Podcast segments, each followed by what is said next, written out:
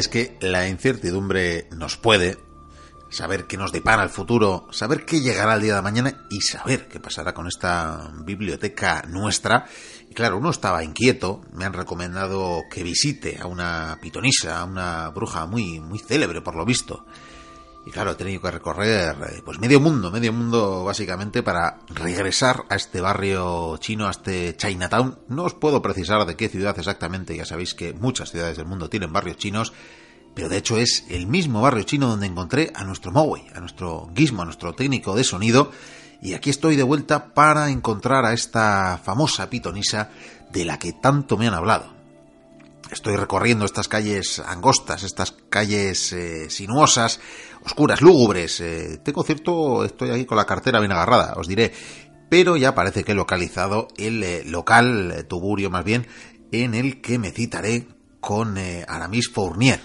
Fu- Fuster no, Fournier, eso es otra. Es que usa unas cartas un poco más tradicionales para, eh, en fin, para adivinar el futuro, para adivinar los designios eh, de lo que nos depara a cada uno. Y ya estoy entrando aquí y por fin aquí veo una efigie mm, oscura, está todavía entre las sombras.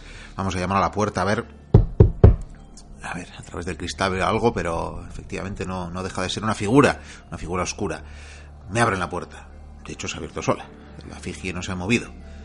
Veo una efigie, como digo, todavía en sombras. eh, en fin, parece, no sé, parecería eh, brasileña, parecería una santera, parecería caribeña, no lo sé exactamente. Tiene un gorro con frutas, incluso. Tiene, tiene, tiene unos ropajes, eh, en fin, bastante coloridos, bastante volantes. Y veamos, está dando la vuelta, se está dando la vuelta. Perdone, ¿es usted la famosa Aramis Fournier? Efectivamente, Mike. Vi- Vike- eh, ¿Vikendi? Sabía que vendrías. ¿Vikendi? Sí, sí, sí, así es. Hombre, claro, que si eres pitonisa, saber que iba a venir tampoco tiene mucho mérito. Efectivamente, por eso mismo te lo decía. ¿Pero por qué acaricias ese gato? eh, bueno, porque es el único que me queda. Los otros han ido por ahí. No se andarán. ¿No se van a poner celosas? ¿Eh? Pues, Bueno, no sé. La verdad es que últimamente como que se confabulan ahí para, para liarme, abrirme cajones, eh, cosas de esas. Me roban cosas. Los gallos para hacer sacrificios. ¿Pero por qué llevas un gorro con frutas? Porque soy pitonisa. ¿Y esas enaguas? También, porque soy pitonisa. ¿Y esos colgantes? Es que aquí hay mucha cultura. ¿Y, y por qué no llevas más ropa ya? Por todo se ha dicho. Pues porque me hace mucho calor y me gusta hacer Dios. estas cosas desnudo. Tanto esto de adivinar el futuro como hacer radio. Pero a ver, aclarémonos. Tú eres la famosa pitonisa Aramis Fournier. Sí, y el Fournier, brujo Lolo, eh, a veces Y también. el brujo Lolo también te Sí, llama. Sí, sí, y el oráculo.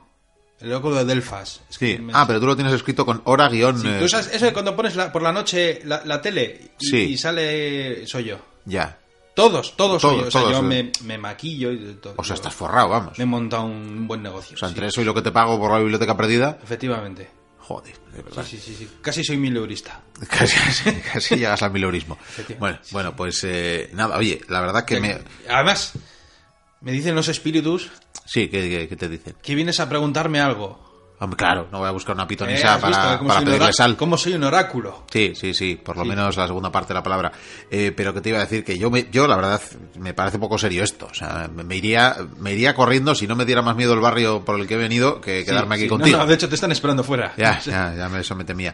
Pero, pero vaya, ya que estoy aquí, Sí. pues eh, no sé, a ver, ¿qué me puedes decir de- de- del futuro? Es que lo veo todo negro, lo veo todo incierto, lo veo todo borroso. Pues mira, eres mi único cliente esta noche.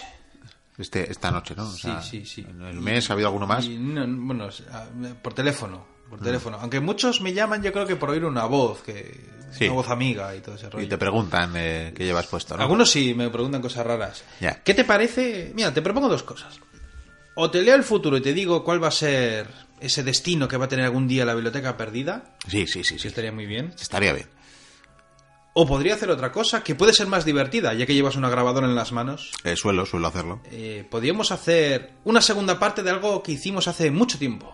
Michel. Profetas y profecías. Nostradamus, con la iglesia hemos topado. Bueno, Nostradamus y muchos otros Y más. muchos otros más, que- muchos otros más. hablamos, efectivamente, sí. hablamos de más. Podríamos hacer una segunda parte. Bueno, de hecho, podríamos hacer una segunda, tercera y cuarta, pero. Sí, sí, efectivamente. Hasta llegar a este que dijo que el mundo se caía sobre París. Sí, sí. Por cierto, ve el futuro. Eh, antes de que acabe esta temporada, voy a hablar de Tartesos. ¿Qué me dices? Sí, sí, sí. Pero sí, tú sí. o Alarico. Eh, no, bueno, no sé, estamos ahí, ahí, pero va a ser una versión especial. No puedo decir nada más. No, no, yo pero creo- creo que va a tener cierta semejanza con lo que podríamos hacer esta noche. Este- Bueno, tienes que decidir, ¿qué prefieres? Hombre, Yo creo que podemos hacer un mix, pero por ahora vamos a hacer la segunda parte de, de, de- de los pitonisos, adivinadores, profetas, eh, Sí. llam- llamémosle X. Vale, pues yo voy a poner esta vela negra. Bueno, si solo me pones una, Voy a no, no hay encenderla, problema. te da un momento. Pon, pon la vela. No, tira bien, sí, ya. Que no gana para mechero Eh, este hombre. esto va así. Sí. Eh, hay que acabar esta tertulia antes de que se consuma la vela. Antes de que consuma la vela. Eso es. Si no, eh, la biblioteca perdida se irá a la mierda.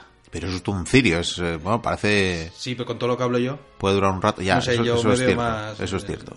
Por eso digo. Bueno, pues nada, nada. eh, empecemos, empecemos. Profetas y profecías, segunda parte. Perfecto. eh, aquí debería entrar Gizmo con pompones, unas maracas, pues- pues- pero, pero creo que no está por aquí, así que No nada. sé, en la otra tienda hay un montón de sus hermanos, ¿eh? Todavía quedan. Sí, Qué lo que pasa es que han dejado la jaula al aire como llueva. Bueno, la vamos a tener. La otra vez hablamos de profetas y profecías. Correcto. Fue una tertulia diferente, pero estuvo bien. O sea, hablamos Sí. en sí de, de historia. Hombre, nos han Luego- excomulgado cuatro iglesias diferentes desde entonces, Sí, pero bueno. es lo que tiene. Eh, luego mm, tuvimos una parte en la que hablamos de leyendas, leyendas urbanas. Sí. Eh, reconfiguramos lo que sería el futuro de la humanidad. Muy poca halagüeña, por cierto. Muy poquito, pero en fin, siendo realistas, tampoco parece mucho que pueda ser mucho mejor. Pues, ¿qué te parece si hacemos algo similar? Hablamos de profetas, profecías, añadiendo otras cosas. Me explico. ¿Qué te parece si hacemos una tertulia donde metemos profetas de la Biblia, Profetas de la Biblia. pitonisas, Isaías 2. Bien. eh, un santo, Un santo. un médico y un duende? Parecen respuestas del 1, 2, 3, curiosamente. No he terminado. Una chavalilla que tenía sueños del futuro. Bien. Un monje loco de Rusia. Eh, Rasputín. Puede ser. Y Bien. una leyenda urbana para terminar. Bien, me encantan las leyendas urbanas para terminar. Siempre se duerme bien después de una leyenda urbana. Es mu- son muchas cosas, ¿eh? Son muchísimas Son cosas. muchas cosas. ¿Qué te parece si empezamos? Avanti, avanti, avanti, que no Pues, sea por mí. Eh, ¿qué te- ¿Me puedes dar una fruta de esas que llevas en la Eh, cabeza? no, no, no, es que son de... Son de cera. Sí, sí. Vaya. Es que la verdad es que, bueno, menos de mil euristas hoy, digamos que no llaman tanto como... Ya, ya, ya, ya. Menos mal que este programa no lo oye nadie. Y, bueno. ¿Qué te parece si comenzamos esta historia de manera cronológica? Es decir, del pasado hasta, hasta el presente. Ordenado, me parece ordenado. Sí, sí, ya sabes que, bueno, soy muy poco ordenado, las cosas como son, ya ves que tengo ahí lo- los, gallos sin cabeza por ahí amontonados. Vamos a hablar, para comenzar esta historia de profetas, profecías y cosas raras, habría que llamarlo así, profetas, profecías y cosas raras. Cosas raras, muy Sí, raras. habrá que poner en el título igual, en parte 2. Profetas, profecías y cosas raras. Vamos a empezar por unos profetas bíblicos. Unos profetas que anduvieron, que consultaron, que hablaron con los primeros reyes de, de Israel. A ver, eh, Eso me recuerda que tienes cierta deuda con los oyentes. eh, sí, sí, aún sí. La verdad es que sí. Por cierto, em, estuve indagando sobre las profecías mayas Sí. y hurgué un poco por internet, hurgué un poco por ahí. y Bueno, todos más o menos coinciden las profecías mayas. Pero llegado, yo dije, bueno, vamos a ver, hay profecías mayas. Pero ¿de dónde han salido? ¿Dónde están escritas? ¿Dónde...? Empecé a hurgar, empecé a hurgar porque dije, sería interesante hablar de, de- de, las profecías mayas. Pero es que no... No. o sea, profecías mayas, pues como las siete profecías que hizo un vecino tuyo hace 40 años. Quiero decir que Ay, mi vecino. que no ¿dónde hay nada escrito, no hay nada, y es una pena, porque claro, yo me motivé y dije, jo, profecías mayas, pues seguro que dicen que, que se acaba el mundo, o yo qué sé, vamos, que, Qué agorero es. que se lo inventaron un poco, quizás hubo, quizás no hubo, pero desde luego lo que podemos encontrar por internet y por otros lugares, pues no, No, no hay no lo profecías. Pero estos profetas eran especiales. Especiales. Por una razón, supuestamente eh, ellos... A ver, estos profetas bíblicos, mm, cuando un rey estaba en Israel, Dios, Yahvé, se encargaba de, de intentar guiarles, ¿no? O de darles consejos, o de lo que sea. Pero claro, eh, como eran un poco enrevesados, lo que hacía, lo que hacía Yahvé era hablar con un señor cualquiera, Sí. le convertía en su profeta, entonces ese profeta se encargaba de darle información al monarca. Hay quienes creen que realmente Yahvé no daba esa información al profeta directamente, sino que se encargaba uno de sus ángeles. No sé de qué jerarquía sería, o un querubín, serafín, lo que sea. Puede ser. Quién sabe. Yo la verdad es que tengo en mente la peli Dogma. Dogma. Cuando dijeron lo del mono, es que resulta que la voz de Dios es tan pura y el cerebro y el oído humano no es capaz de, de resistirlo que perdimos tres Adanes hasta que nos dimos cuenta. Entonces, realmente, mm, supuestamente Yahvé se lo le hacía el comentario a un ángel, ese ángel se lo daba a su vez al profeta y el profeta se lo daba al soberano. Intermediarios, vaya. Sí, un poco complicado, pero bueno, me imagino que así mm, dejarían de perder Adanes. Entonces yo te traigo cuatro, aunque realmente el tercero no es del todo profeta, pero es interesante su historia. Vamos a empezar con el primero. Empecemos. Samuel. Samuel. Este ya hablé en la historia de- del rey Saúl. Vamos a ver, eh, Samuel era un, un hombre, un, un judío más, que pertenecía en este caso a la tribu de Leví. Y él fue el encargado de coronar como primer rey de los israelitas a Saúl. Verás, eh, este hombre al parecer pues eh, escuchó esas voces celestiales pues que, le decían lo que tenía que hacer. Este hombre buscó, anduvo, anduvo y anduvo buscando a Saúl. Cuando le encontró le dijo, dice, pues mira, vengo de parte de, de Yahvé, quiere que tú seas el primer gran monarca de Israel. Bueno, recordando un poquitín la historia, pues bueno, eh, Saúl se coronó, fue ungido precisamente por Samuel y eh, comenzó a batallar contra los filisteos y, y los diferentes enemigos. Es decir, los israelitas iban abriendo camino, camino difícil, complicado, con muchas guerras y con mucha sangre. Samuel, entre medias, entre las contiendas, pues le iba indicando cosas. Por ejemplo, lo más sonado fue cuando le decía tienes que atacar aquí, tienes que esperar. Y resumiendo un poco, porque son muchas cosas las que tendría que contar, Saúl, mm, llegado el momento, pues algunas veces no obedeció. Y Samuel le, reprendió. Y bueno, habla con Dios. Habló con Dios, venga, va, te da una última oportunidad.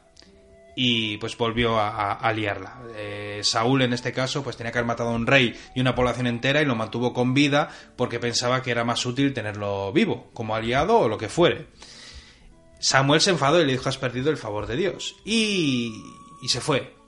Y mientras iba andando, pues recibió otro mensaje, que, que había otro rey. Había otro rey en Israel. En este caso tenía que buscar a un joven de la tribu de Benjamín, del más pequeño. Y concretamente fue buscando en esa tribu precisamente a un hombre que tenía un montón de hijos y tenía que buscar al más joven, que era el rey David. Claro. El rey David fue ungido también por este, por este profeta Samuel, le echó el aceite encima y durante un momento hubo dos reyes, aunque Saúl no sabía en ese momento que David era el soberano.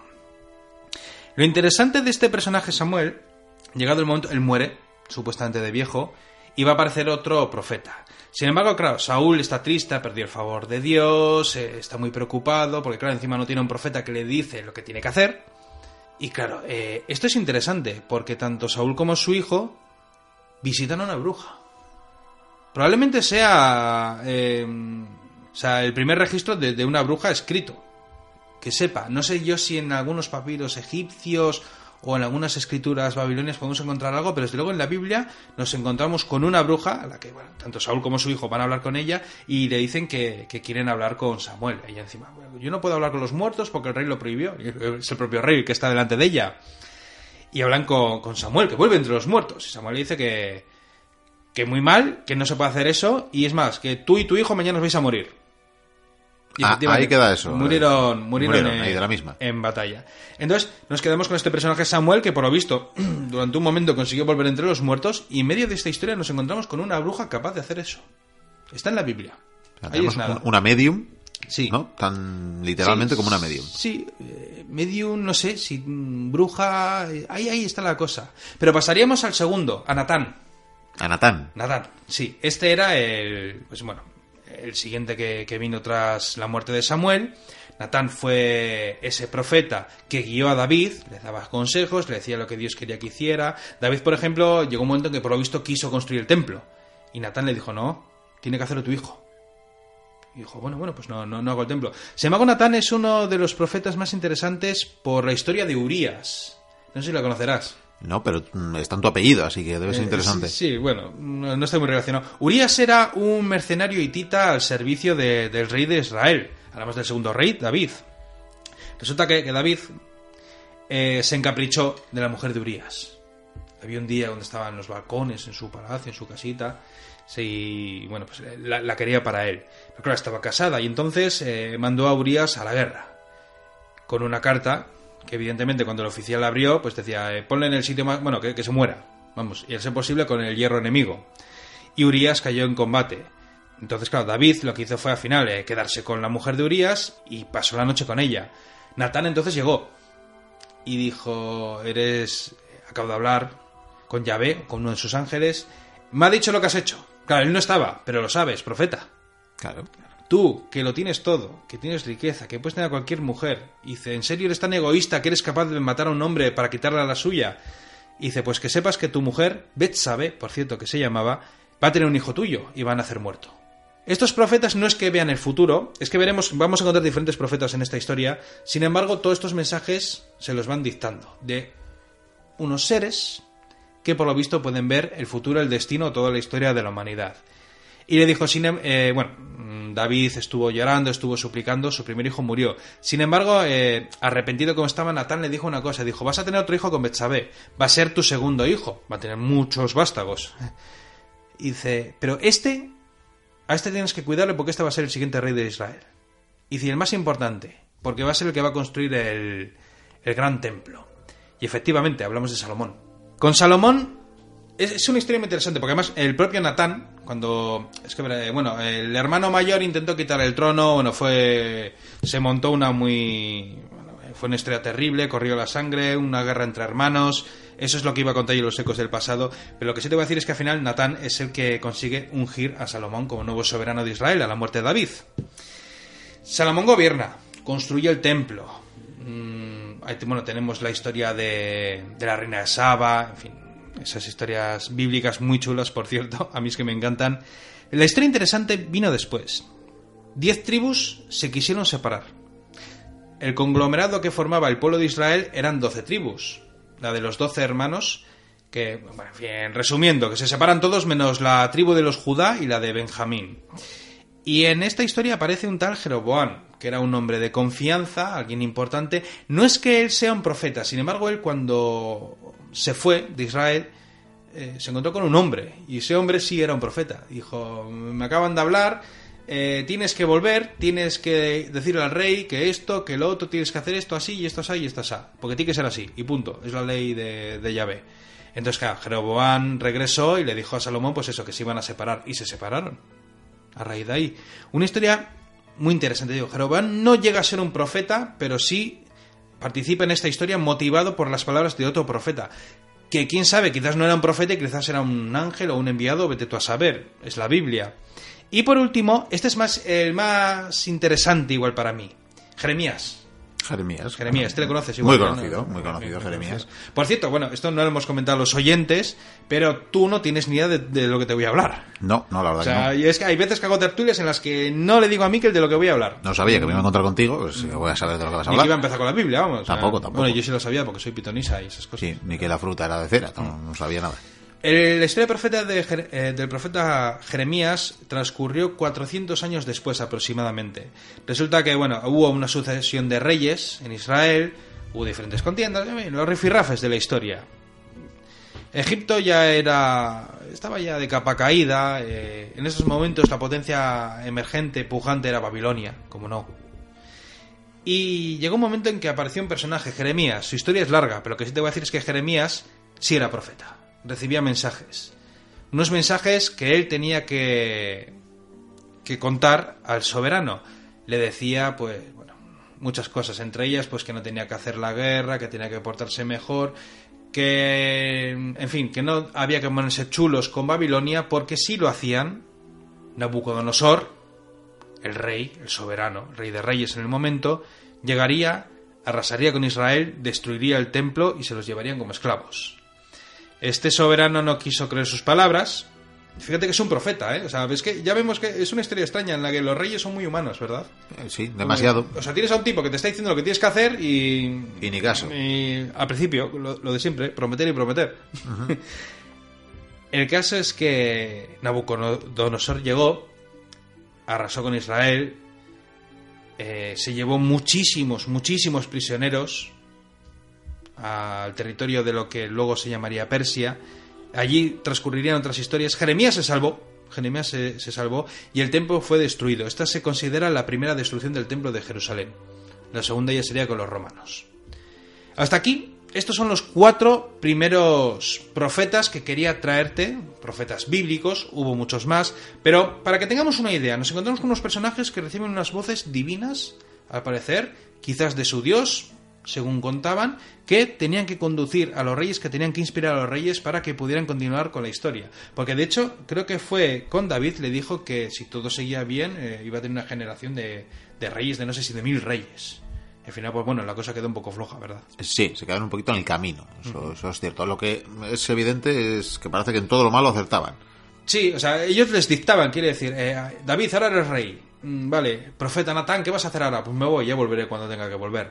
Entonces se iba, entonces el rey, mientras gobernase bien, hiciera todo bien, la- bien las cosas, lo que pasa es que, por ejemplo, Salomón eh, comenzó a, a adorar a, a otras deidades. Ya, claro. Tuvo, por ejemplo, una esposa egipcia que no fue convertida. Ella seguía, creo, recordar que seguía adorando a, a esas deidades de- del antiguo Egipto. Entonces, eh, O sea, que estos profetas eran un poco como Gandalf. sí, Bien. Sí, quizás incluso se pudiera haber basado Tolkien en estos profetas. Ahora, vamos a avanzar en los años. Bueno, avanzar o retroceder. Te voy a hablar de la Sibila. Bien. ¿Qué sabes de la Sibila? Pues, eh, en fin. Alguno dirá, he visto Claudio y me suena ese nombre. Efectivamente, pero poco más. O sea, eran unas pitonisas también, unas, eh, Sí, unos está- oráculos de... Sí, es que está todo relacionado. Sí, ¿verdad? Voy a traer aquí un batiburrillo de cosas. Verás, la Sibila es un personaje mitológico que tenía una gran reputación como adivina o profeta. De hecho, hay quienes piensan, o pensaron en, en esos tiempos antiguos, que probablemente fue la primera pitonisa que hizo sus funciones en el mítico oráculo de Delfos. No está demostrado, hay mucha mitología en medio.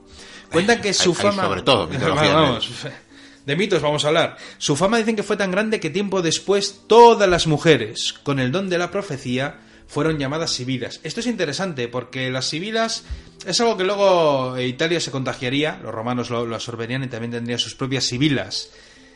Son mujeres, son hembras eh, que tienen ese don, no se sabe bien de qué manera, no se sabe qué protocolo hay que seguir para convertirse en estas videntes, por así decirlo. Eh, esto no quita para que hubiera otro tipo de templos de los que luego comentaré eh, en otras partes de, de- de ese mundo antiguo y no tenían por qué ser mujeres en un principio. De hecho, en Egipto existían algunos santuarios con oráculos y me parece que, que no, que no había mujeres ahí, ahí eran sacerdotes. Puede que me equivoque, pero bueno. Sobre la Sibila, más cosas. Cuentan que en un principio habitaban en cuevas muy cerca de los ríos. También decían que las gentes llegaban de todas partes, al principio buscando consejos, y cuando éstas respondían, lo hacían en trance. Una especie de... les daba ahí, se ponían los ojos en blanco, de todo saber, y escribían las respuestas en hojas de roble. Esto es relativo, la de Kumas, por lo visto, lo, lo hacía en hojas de roble. Otras quizás lo respondían de otra manera. De hecho, te voy a luego Por lo contar... pronto tenía que haber robles a No mano. algunas que lo hacían en verso. Bien. no es broma. Unas de las más famosas, por decirte, la Sibila Delfica, la de Samos, la de Eritrea, la de Frigia, Cimeria, el Esponto, Libia y, como no, la de Cumas, con la que seguramente luego nos pararemos un rato. Ahora que ya sabemos lo que es una Sibila, vamos a pasar a, a los oráculos. Que quiero enseñártelo por, por etapas para que podamos seguir bien esta historia y no perdernos un poco, porque es que son muchos datos. Vamos a ver. Sobre los oráculos. Sí, La Sibila o Pitia, que también como se la llamaba, Pitia, que de ahí viene pitonisa, claro. efectivamente, claro, ahí está el tema, eran las encargadas de responder en los diferentes oráculos del mundo antiguo. ¿Vale? El oráculo en sí es considerado como el lugar que hace las veces de consultorio. De hecho, es más, eh, tú has venido aquí buscando respuestas, yo te echo las cartas del tarot, por lo tanto yo soy un oráculo. Claro. O sea, poco cutre, pero bueno, soy, soy- soy un oráculo eh, con mis frutas en la cabeza. Fueron los oráculos de Grecia los más famosos de su tiempo, pero existían en muchos otros lugares, incluida, bueno, lo he dicho antes en Italia, Roma comenzó a asimilar el- este culto, lo adaptó a su manera, aunque bueno, se parecía bastante a, a los que había en Grecia. Pero la propia Sibila de Cumas llegó a tener una fama parecida a la de Delfos, y no es broma, ¿eh? Por ejemplo, como antes te he dicho, tenemos oráculos en Egipto. Mm, Los más famosos, por ejemplo, los de Heliópolis o los de Abidos. Ah, bueno, y también estaba el de, el de Amon-Ra, que ese estaba en el oasis de Sigua. Es interesante porque estos son templos... El de Alejandro son- Magno, vaya. Eso es. Son templos, son oráculos, son... En fin, es una maravilla de, de su tiempo. Y claro, el propio Alejandro, cuando fue al oasis de, de Sigua, fue preguntando, ¿soy hijo de, de Zeus o eh. Dionisios o, o de Ra? Efectivamente, ¿eh? Y eres, dijeron eres, de todos. Eres, eres, eres. Y te echo las cartas también si quieres y te digo yo que va a salir que, que eres tú. En fin, es una manera también de, bueno, en fin, lo que hacen los reyes. Legitimarse, Sí, vaya. sí, es como pues, yo soy rey por la gracia de Dios, porque Dios lo quiere, pues, pues ya está, pues en este caso, pues en, en ese templo. Y el Oasis de Sigüe estaba lejos. De hecho, Alejandro casi se perdió. Y si se pierde, se, se- se muere él y todos los hombres que iban con él. Anda, que nos han perdido miles y miles de hombres en el desierto de Egipto. Tenemos también oráculos, por ejemplo, en Fenicia. Estos estaban dedicados a los dioses Baalim o Baalzebub. Y tú dices, Baalim, Baalzebub, mmm, qué cosa. Igual estos fenicios, Cartago, el dios Baal, Baal, se ve Baal, que, que Baal, están siempre está ahí, eh, el arraigue, ¿verdad? Que, que- que viene de, de aquellos territorios. Tenemos oráculos en Babilonia. Existía también una especie de oráculo eh, hebreo, no te digo más. Eh, tenemos también oráculos, por ejemplo, en Yoruba. Esto sería unos oráculos situados en el oeste africano. O sea, diferentes templos con diferentes, no sé si pitias, sacerdotes, sabios, que podían llegar a predecir el futuro o simplemente a aconsejar sobre el futuro de cada uno. Existieron también lo que se llamaron libros proféticos. Te digo, existieron porque es que ahora hay muchos libros Claro. de, de- de profetas. Que bueno, es lo que tiene, que ese libro se puede vender mucho, pero ya cuando ya han pasado unos años, pues bueno, esas, profecías. Bueno, de hecho, eh, uno que hemos leído tú y yo, el Código Secreto de la Biblia, se puede considerar un, un libro profético, Mm, Sí. en cierta bueno, manera. Bueno, el, por lo menos el sistema, ¿no? Es, el, claro, el código en sí es el el... código. Por cierto, lleva por el tercero o cuarto, creo. Leí el segundo. Yo me quedé en el primero, pero de este ya hablamos, ¿no? En el Eh, anterior programa, yo creo. ¿O no? eh, creo que no, no, no Ah, llegamos pues, a- no, pues en el tercer, a comentar. En el tercer programa. Yo libros sobre profecías creo que no llego a leer ninguno. He tanteado eh, por internet, o, bueno, algunos libros que tengo que hablan, bueno, como el Nostradamus que estuvimos comentando. Pero bueno, en el pasado, en ese mundo antiguo, también había libros de este tipo. Muy Bien, interesante. Bien, bien, bien. Pero los mejores... Es que te puedo contar una historia. Los mejores fueron los libros civilinos. Esta historia seguro que le gusta a Sergio Alejo. Cuentan que en el pasado, Miquel, la Sibila de Cumas quiso vender nueve libros llenos de profecías. Alora, ¿eh? Nueve libros llenos de profecías sobre la historia de Roma. O sea, toda su historia. Estaba ahí todo escrito. ¿A quién? Al rey Tarquinio el Soberbio. Lucio Tarquinio el ¿Esto que Soberbio. era un etrusco? Un infame, el último rey de Roma. Ah, bien. Sí. Que por cierto, algún día tenemos que eh, tocar la monarquía. Bueno, la Sibila, cuando, por el visto, ella, ella fue a Roma, por lo visto, ¿eh? Bueno, o eso intuyo, eh, fue a Roma, eh, te quiero vender estos libros. Le pidió un precio altísimo, una barbaridad, impensable, imp- una, co- una cosa desproporcionada. El rey, soberbio, infame, por cierto. Infame, Este, no, sí, no, no había entrado en la lista, creo, pero vete apuntándola. Apunto, apunto, con- pero con tinta, la Ya, tinta que sea sangre, porque sí. es que no Tarquinio, caben, ¿eh? el soberbio, ya con el nombre ya... Yo llevo ampliados tres cuadernos ya. Sí, sí.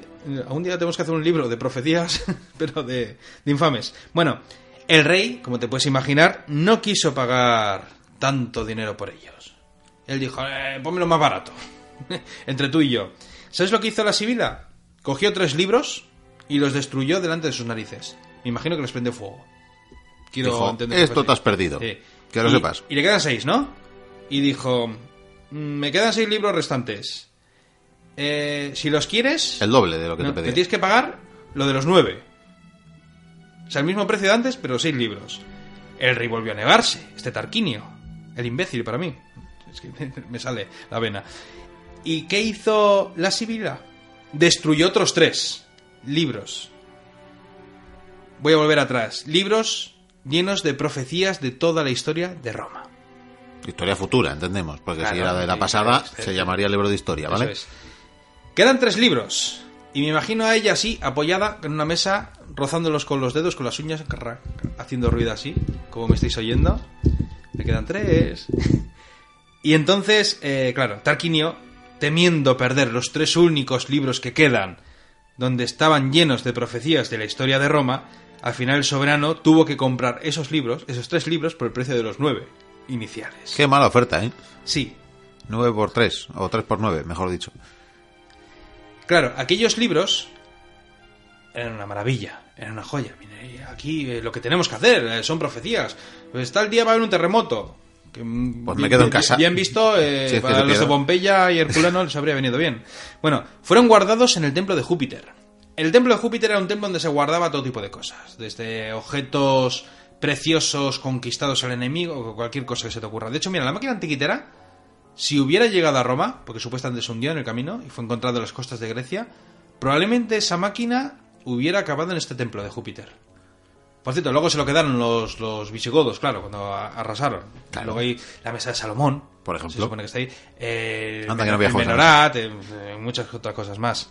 Bueno, estos libros, eh, si nosotros fuéramos, sé, en la época de Trajano a verlos, descubriríamos unas copias. ¿Por qué? Eh, Tendríamos unas copias de papiro enrollados en varios volúmenes haciendo esos tres libros. Porque en un inicio supuestamente estaban escritos en hojas de palmera. Eso se, se va estropeando, entonces hicieron unas copias. Cuentan que fueron consultados en momentos terribles de la historia de Roma. Yo quiero imaginar a un Escipión rascándose la barba y diciendo ¿qué puedo hacer contra este Aníbal? Voy a visitar el templo. Iría al templo, miraría... Ah, vale, que tengo que empezar por España, haberlo dicho antes. Ah. Yo qué sé, por decirte, es una broma, pero vamos, quiero decir que...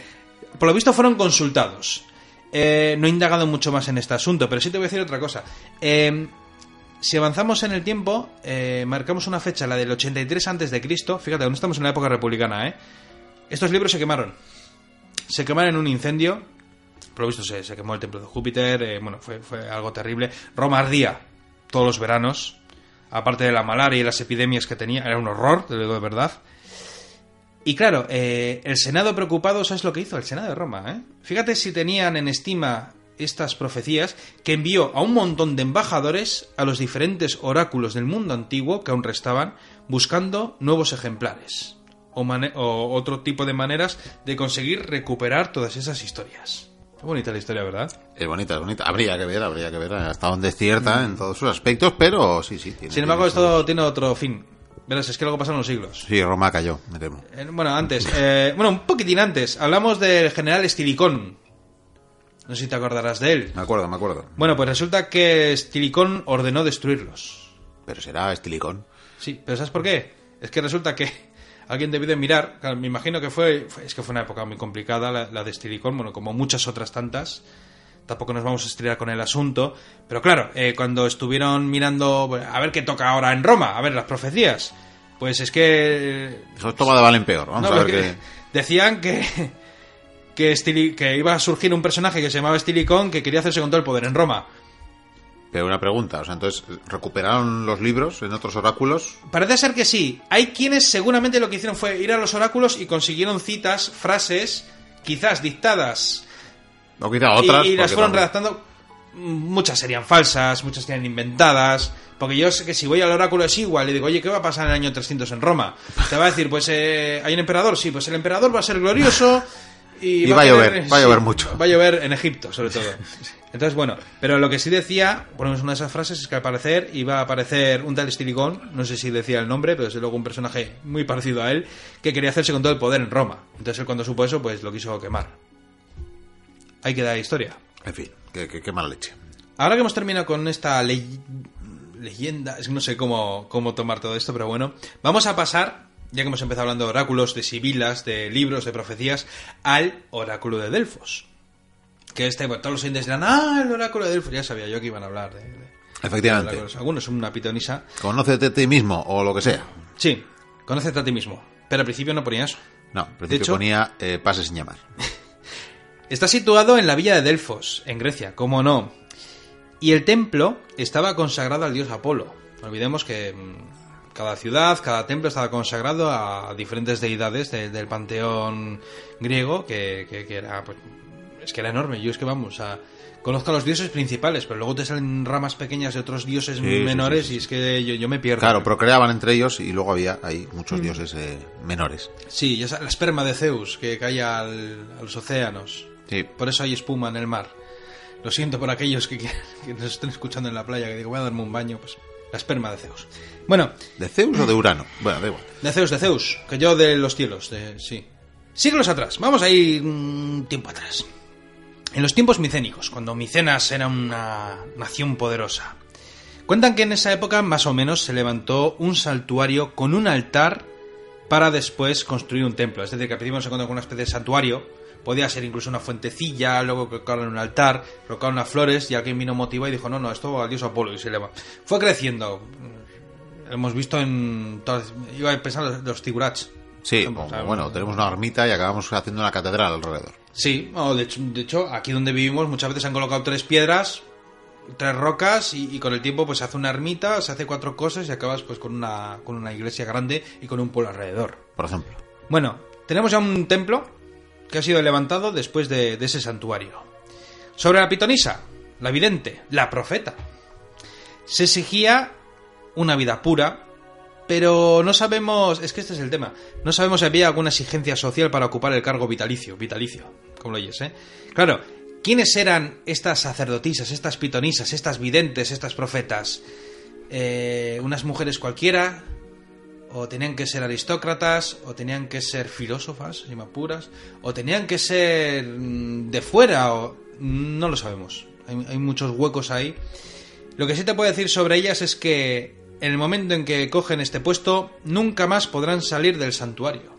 Es decir, queda su vida consagrada tanto al santuario o al templo como a su dios, Vamos, como una monja de clausura. básicamente. Y en tiempos complicados, tiempos mm, terribles, eh, llegaba a tantos clientes. He dicho clientes. He dicho clientes. Tenían que ofrendar. Sí, sí, sí. Eh, venía tanta gente pidiendo, pues eso, eh, muchas cosas, que a veces estos templos pues tenían dos y hasta tres pitonisas. Claro, Los sacerdotes no tenían ningún problema. Es- que esto yo... mm, Esto de los oráculos es bonito. A mí me gusta, ya sabes que las leyendas, los mitos me encantan. ¿Por qué no puede ser que estas mujeres vieran eh, el futuro, el destino? Oye, usted a saber qué es lo que veían, pero lo cierto y verdad es que había un negocio alrededor. O sea, era un poco, era un parque temático. O sea, básicamente hacían lo que hago yo ahora mismo. Solo que en lugar de cartas utilizaban diferentes métodos.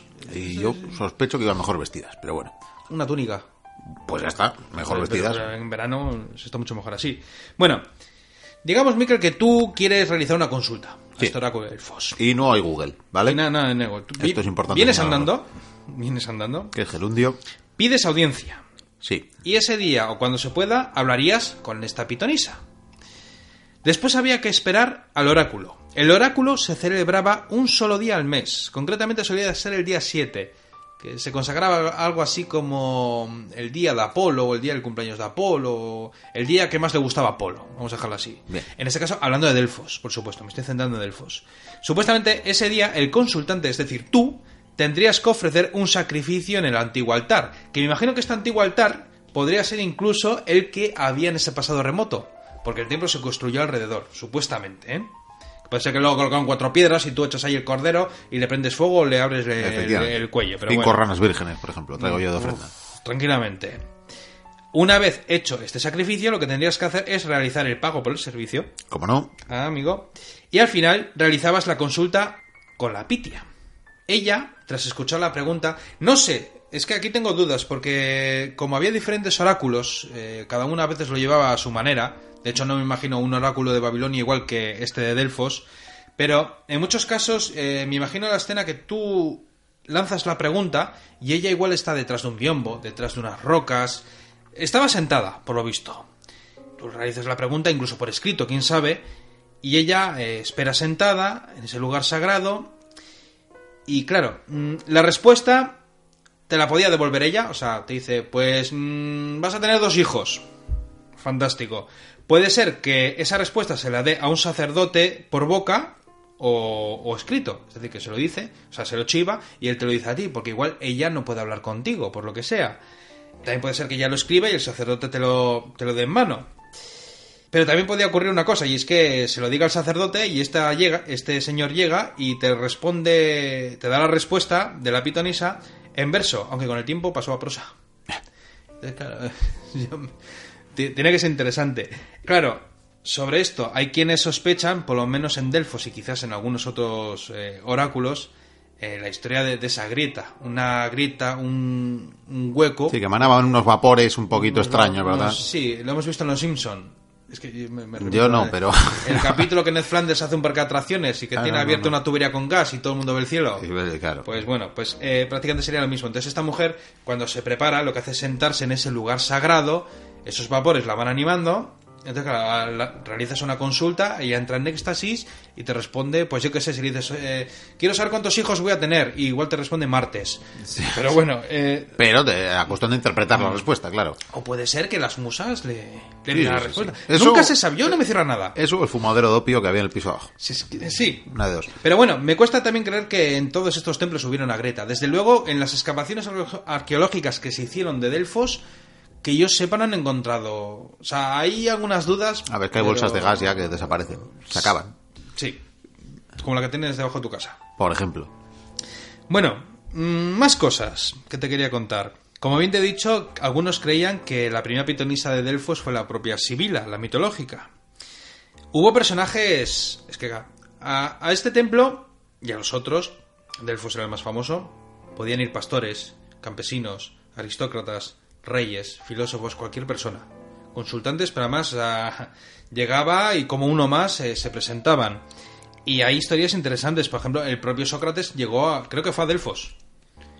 Y no recuerdo. Bueno, creo que en la época de Sócrates ya estaba puesto. Es aquello allá arriba que decía: Conócete a ti mismo. Que es una frase genial desde mi Sí, punto de vista. sí, sí. Y Sócrates, mm, cuando fue, no sé muy bien qué preguntó. Si por la sabiduría o. ¿Quién es el hombre más sabio del mundo? Para conocerle, o ya sabías. Sócrates, además, le dices, ¿quién es el hombre más sabio del mundo? Me imagino que para reventarle a preguntas, porque Sócrates siempre estaba preguntando. Y la, y la Sibila, la pitonisa, le dijo que, que era él. Que el hombre más sabio era, era él. Temístocles, cuando hablamos de, de las guerras médicas, el propio Temístocles debió de ir allí. Que fue cuando preguntó, eh, tuvieron que hacer una segunda intentona, eh, ¿ganaremos esta guerra? ¿Cómo podemos luchar? Y la, y la pitonisa hizo un vaticinio y dijo que sería, si no me equivoco, en las murallas de madera o algo así, bueno, refiriéndose a las galeras. Eso ya lo comenté en las anteriores tertulias y si no, pues los mochuelos Que- que se pongan ahí a repasar, que, que sí, pues tiene unas cuantas horas de tertulia. Otra, por ejemplo, fue Ciro, uno de los reyes de, de Persia. O bueno, entre comillas, porque realmente el soberano era su hermano mayor. Y él era rey de otro territorio, lo típico, un vasallo, ¿no? Y Ciro fue a hablar, creo que fue en este oráculo también de Delfos, aunque fuera persa daba igual, ahí va todo el mundo. Y preguntó, y dice, si voy a hacer la guerra contra mi hermano, ¿qué pasará? Y la pitonisa le dijo, pues que un gran rey perderá un gran reino. Claro, Eh, el suyo. Claro. Había dos reyes, había dos reinos. Bueno, él perdió el reino. Nunca se equivocaban. Y cuando se equivocaban decían que ha sido cosa de que igual salía con las La- la fechas. interpretación. Sí, sí, Estaba mal interpretado. Pero bueno, en general la gente ve- o sea, contaban, o por lo menos la fama, llevaban a gala, pues eso, que, que- que sus oráculos, pues en general acertaban casi siempre. Lo cual está muy bien. Aunque también, bueno, que es un poquitín como. Lo diré, como cuando hablamos de. de Nostradamus. Sí. O sea, que eran unas respuestas a veces un poco complicadas. Otra curiosidad que te quería decir sobre este oráculo. Era muy famoso, como te he dicho. Eh, la gente lo respetaba. Y la cosa llegó a. llegó a un nivel interesante. Porque cada ocho años, después sería cada cuatro años, se crearon los llamados Juegos Píticos.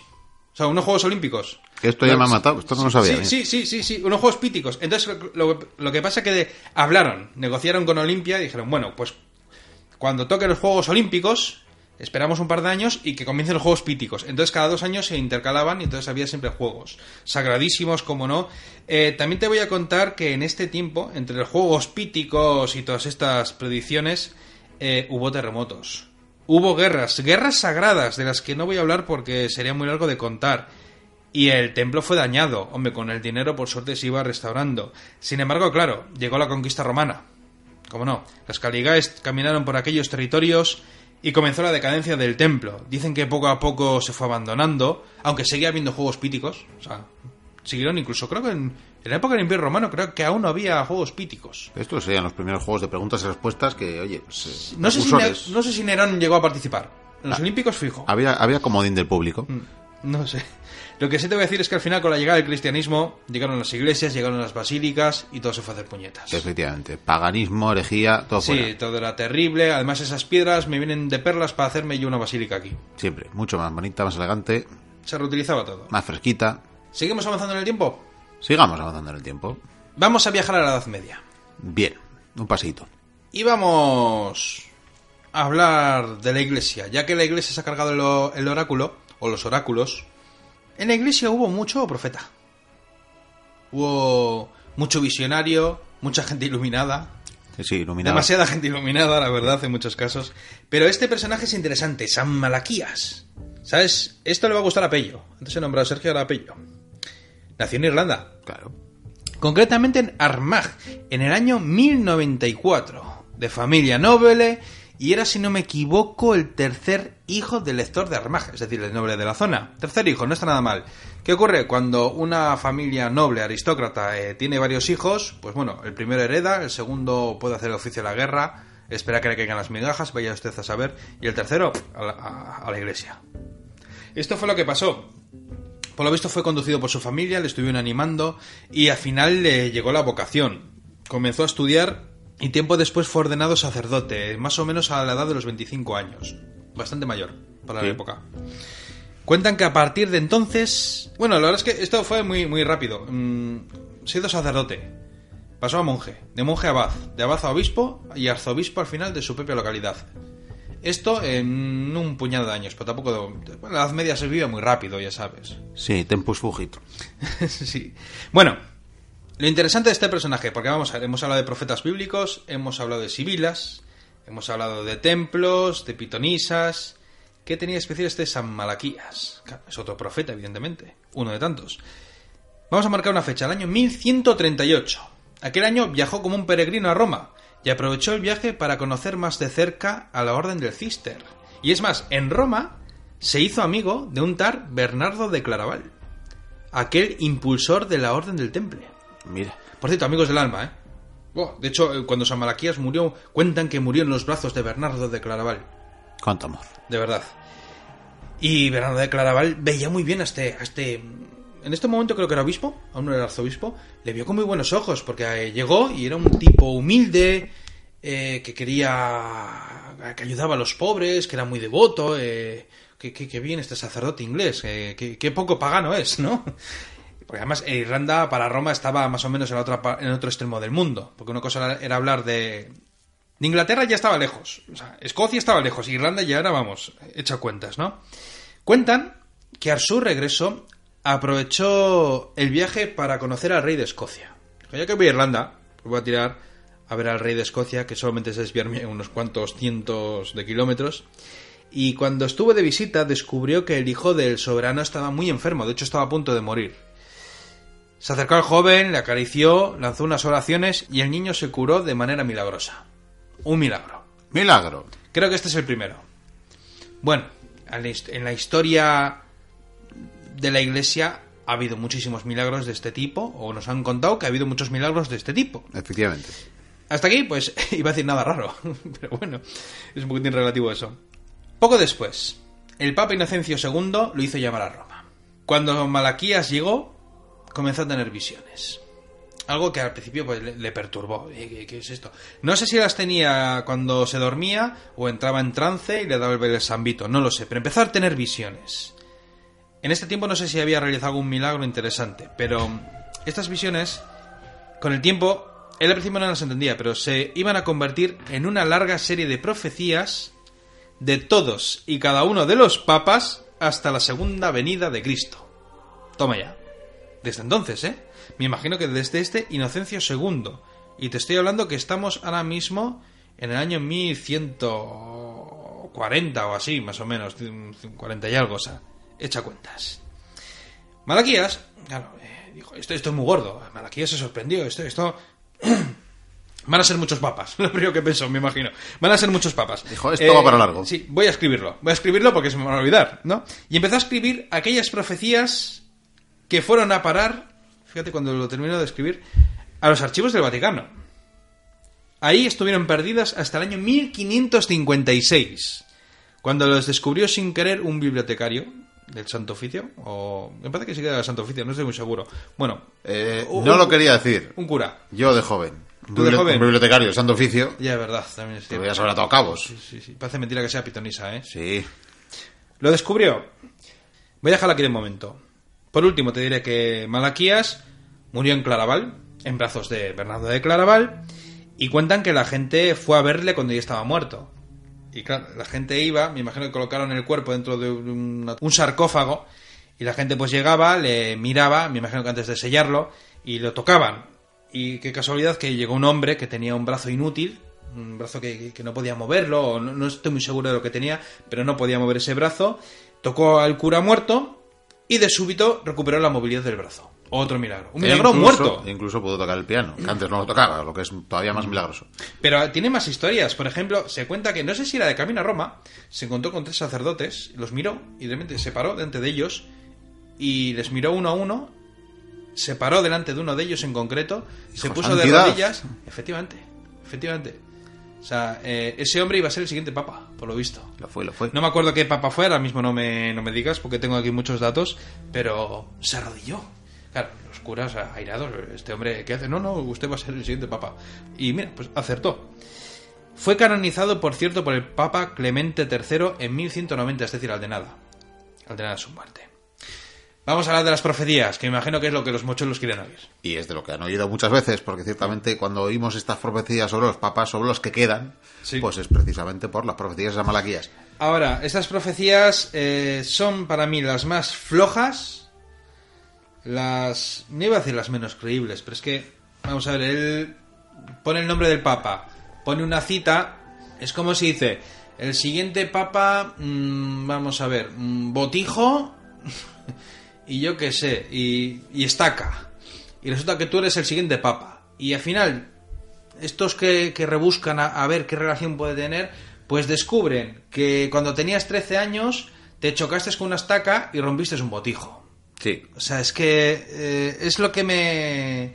sí, que son interpretaciones cogidas, pues en fin, con pincitas. Algunas están bien. Algunas, pues eh, sí, oye, encaja, qué guay, ¿no? Pero es que hay otras que es que, mira. Por ejemplo, he traído muy pocas. Es que es una por cada papa. Inocencio X. A este le describe como Jucunditas Crucis. Es decir, alegría de la cruz. Cuando fue elegido papa, fue el día de la exaltación de la cruz. Bueno, vale. No, esto es de lo más cercano que yo he encontrado. O sea, yo reconozco que con este personaje pff, me gustan más los oráculos o lo que te he contado del, del libro de Sibila que va prendiendo fuego. Eso yo creo que es más guay. Tiene incluso, más gracia. incluso los profetas bíblicos. Bueno, ¿cómo describe el Papa Pío VI? Peregrinus Apostolicus, es decir, viajero apostólico. Siendo papa viajó a Alemania y tiempo después huyó a Roma muriendo en Francia. Igual luego resulta que es un juventud hizo el camino de Santiago, es lo único que se me ocurre, pero... Sí, pero que tampoco sería muy raro que los papas eh, peregrinaran en algún momento de su vida. En algún momento de su vida, digo. No, no como papas, pero De todas maneras, muchos tampoco vivían mucho, ¿eh? a día de hoy es más normal que unos sean más viajeros y otros menos. Eso Claro, sí, es que pero ahora hay hay aviones y viven más. Siguiente. ¿Cómo describe al Papa Pío VII? Águila rapax, es decir, águila codiciosa. Supuestamente este es el Papa que gobernó en los tiempos de Napoleón. El águila imperial. Está ahí. Pinzas, pinzas. Traigo más. Más. Muy, muy, muy, muy pocos, porque ya tengo que. Eh, el, el Pío, es que me encantan los píos. El Papa Pío IX. Cruz de Cruce, es decir, Cruz de la Cruz. Supuestamente terminó como prisionero eh, en el Vaticano después de la reunificación de Italia, que fue en la época en, las, en la que el Papa, el soberano, perdió los estados pontificios. A partir de entonces solo tendría el Vaticano. Ya me dirás tú. Cruz de la Cruz. Cruz de la Cruz. Bien. Pío X. Pío X. Me gustan los píos. Ignis Ardens, fuego ardiente. Supuestamente al final de sus días comenzó la Segunda Guerra Mundial. Que llega a haber un incendio en no sé dónde y también nos vale. Si me dices que ese eh, fuego Reich, pues ya, ya, digo, pues, pues sí, me lo, me lo creo, vamos, pero en fin. Eh, de Juan Pablo II, de Labore Solis, este igual suena más a la gente, del eclipse solar. Nació el 18 de mayo del 22, 1922, día de eclipse solar. El día de su funeral, el 8 de abril del 2005, hubo otro eclipse de, de sol. No, espera, los dos fueron eclipses solares, perdón, que me he liado. Bueno, eh, Igual de las que he leído es la más... la que mejor encaja, también es una casualidad. Pero una pequeña duda. Esto es dime. la- casi la más importante. O sea, él listó por números. No sabía los nombres, evidentemente. No. No, no, los nombres no, no, no. dejaba el número del Papa. El número del Papa y, y el mote. Claro. De hecho, a, a Ratzinger, eh, al Papa Benedicto XVI, eh, no lo he traído. Era algo de- del olivo, de la oliva. El olivo, sí. Y, está en su escudo. Y ojo, que, Que es eso es, estuvieron rebuscando y no, tiene un olivo en el escudo. Muchos lo soltaron, o sea, sacaron estos datos por los escudos. Sí. Y si no era por el escudo, por algo que hizo un fin de semana. Seguro que el Papa Francisco ha puesto algo de narcos, que como hace poquito le ha estado limpiando los pies a, a- a unos, a unos narcotraficantes, a unos Tengo- capos de la mafia tengo italiana. al Papa Francisco, esto es, lo del Papa Francisco tiene, tiene tela. Es que, a ver, supuestamente Francisco será el último Papa. Sí. Y el Luego Papa Negro, Mm, Él dice que será el último Papa. vaya. Papa Negro creo que fue cosa de Nostradamus, ¿no? Puede ser, Ahora no me acuerdo. estoy profeta o... Bueno, Papa Negro se, se entiende igual como antipapa o no sé, en fin. Francisco sería el último papa y después llegará Pedro el Romano, Petrus Romanus. Hay quienes sospechan que Francisco es este Pedro Romano, porque cuando le preguntaron él decía que no, él es el papa y es romano. Aunque yo escucho a ese hombre y es argentino, o sea, Un de poco- los pies a la un cabeza. poco argentino es tan es. argentino como Maradona, vamos.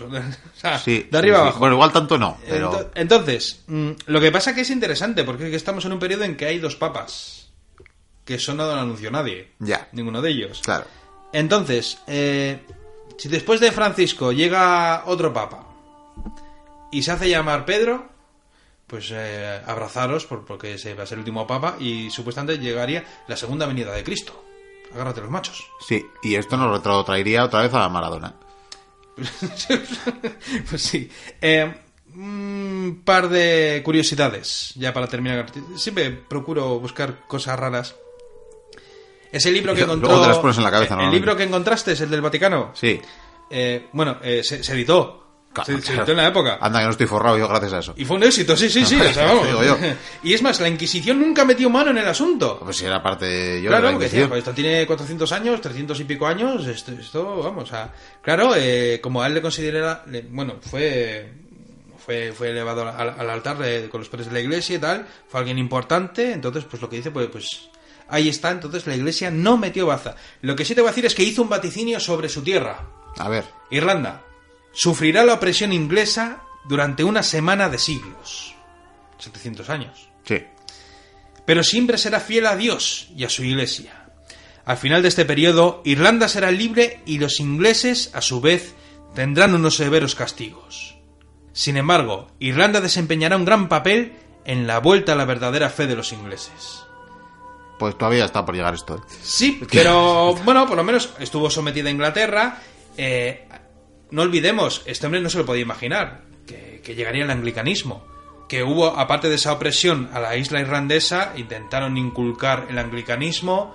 Los irlandeses rechazaron eh, esa religión, de hecho guerrearon mucho. De hecho, Irlanda era una gran aliada de- del Imperio Español en aquella época. Muy católico, sí. Sí, muy, muy, muy católicos. Y bueno, quién sabe. Hizo muchas más, pasaron muchas más historias, pero tampoco podemos pararnos con este personaje. Aunque yo necesito beber. mm, A mí, una, una cosa antes de, antes de darte refrigerio del gallo, me, ha me ha decepcionado. Se llama la- A mí también. Porque no, no pudo profetizar la llegada de Pello. O sea, es, fallo, es verdad.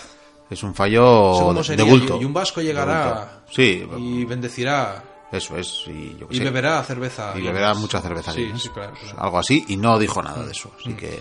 ¿Qué te, qué te parece si pongo aquí un cassette, alguna cinta vieja o, o Sí, algo? un gramófono, una. Sí, una sí, mola, un- tengo aquí. Y bebemos. Esto, los gallos tú le abres la cabeza. Sí, es- y, es apretar. exprimes, ¿no? Es, Es- apretar sí, y. toda y- presión, vaya. so- sorber. Pero cógelos de la nevera que están más fríos. Más fresquito, claro que sí. Bueno, Da- pues, dale al botón. De bueno, la le doy al botón. Ahora volvemos.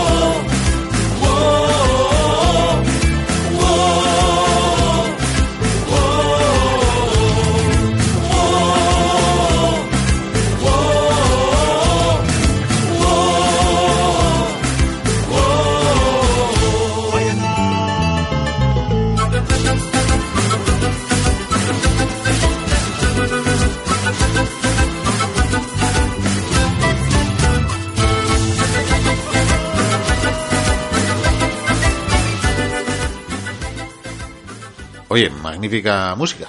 Guayanay, Guayanay. ¿te suena? Eh, no del todo. Pues debe ser un grupo de, de Perú, creo, creo que son de Lima, además Sí. de- donde pertenece uno de nuestros mochuelos, ¿Qué me dices? de Luis Morocho. Luis Morocho, nada más y nada Un menos. grande, un grande. Este es un, Eh, De la guardia muy vieja. un, un homo universalis, Creo que además fue el primer oyente que me escribió en el Facebook. Ya, y, y sin insultar, además. No sé lo que me dijo. Bueno, pues... eh, No sé pues, lo que me dijo. insultó, le perdonamos. pero, pero Morocho reserva sorpresas. Reserva sorpresas. Sor- Sorpresas futuras para la biblioteca, pero no puedo decir nada. No puedes decir nada. Es un secreto entre los dos. Vale, vale, vale. Sí, sí, sí. Nada, nada. Seguimos. Seguimos profetizando. A ver, hasta ahora te estoy contando cosas raras. Eh, sí, bueno, pero eso es habitual. Sí, ahora voy a lo más raro y casi lo considero esto bizarro. Bizarro, bien. Porque claro, hemos hablado de muchos profetas, pero en España, ¿hubo profetas? Mm, A cascoporros. Sí, ya. bueno, a cascoporro. Desde- de- bueno, iba a decir profetas, incluso eh, misterios o leyendas proféticas, como la que hablamos de, del último rey Godo, cuando abrió ese baúl Sí. en esa habitación, que allí estaba una especie de pergamino que se veían los musulmanes asaltando y conquistando la península ibérica. Bueno, vamos a viajar a finales del siglo XV, a los tiempos de los reyes católicos. Bien. Te voy a contar la historia de un médico y no sé lo que es lo otro. Iba a ponerle un nombre, mira, luego te lo cuento. Lo, lo- lo que, es que no, no tengo yo muy claro. Luego si quieres hacemos un, croquis. lo- Si es una profesión rara, será tertuliano. Lo, dibujamos, es que no, no- no sé. Bueno. Esta es la historia de Torralba, que por cierto eh, sería el profeta de esta historia, aunque realmente no era profeta. es que me estoy lo- complicando mucho. estás arreglando. Sí, sí, sí, sí. Bueno, nació en Cuenca.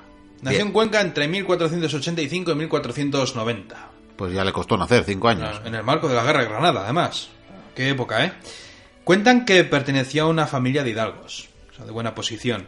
Y claro, la buena bolsa de la familia le ayudó a poder viajar a Italia donde estudia- estudiaría. ¿Qué iba a estudiar? Filosofía y medicina, porque este hombre quería ser un buen médico. Un físico, como le llamaban en la época. Claro.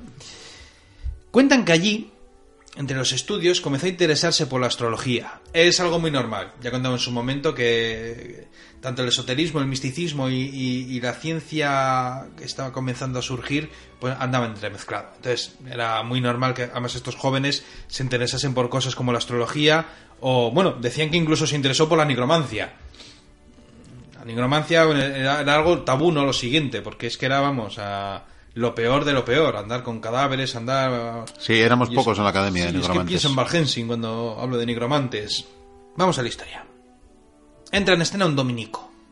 Este personaje era, era muy versado en aquellas artes oscuras, o bueno, tampoco tenían por qué ser oscuras, la astrología, bueno, en fin, astrología o astronomía, vaya usted a saber, ¿no? Andaba ahí hurgando en esas artes, pero este hombre, por cierto, se hizo amigo de, de Torralba, enfermó, enfermó y, y le iba muy mal, parecía que iba a morir.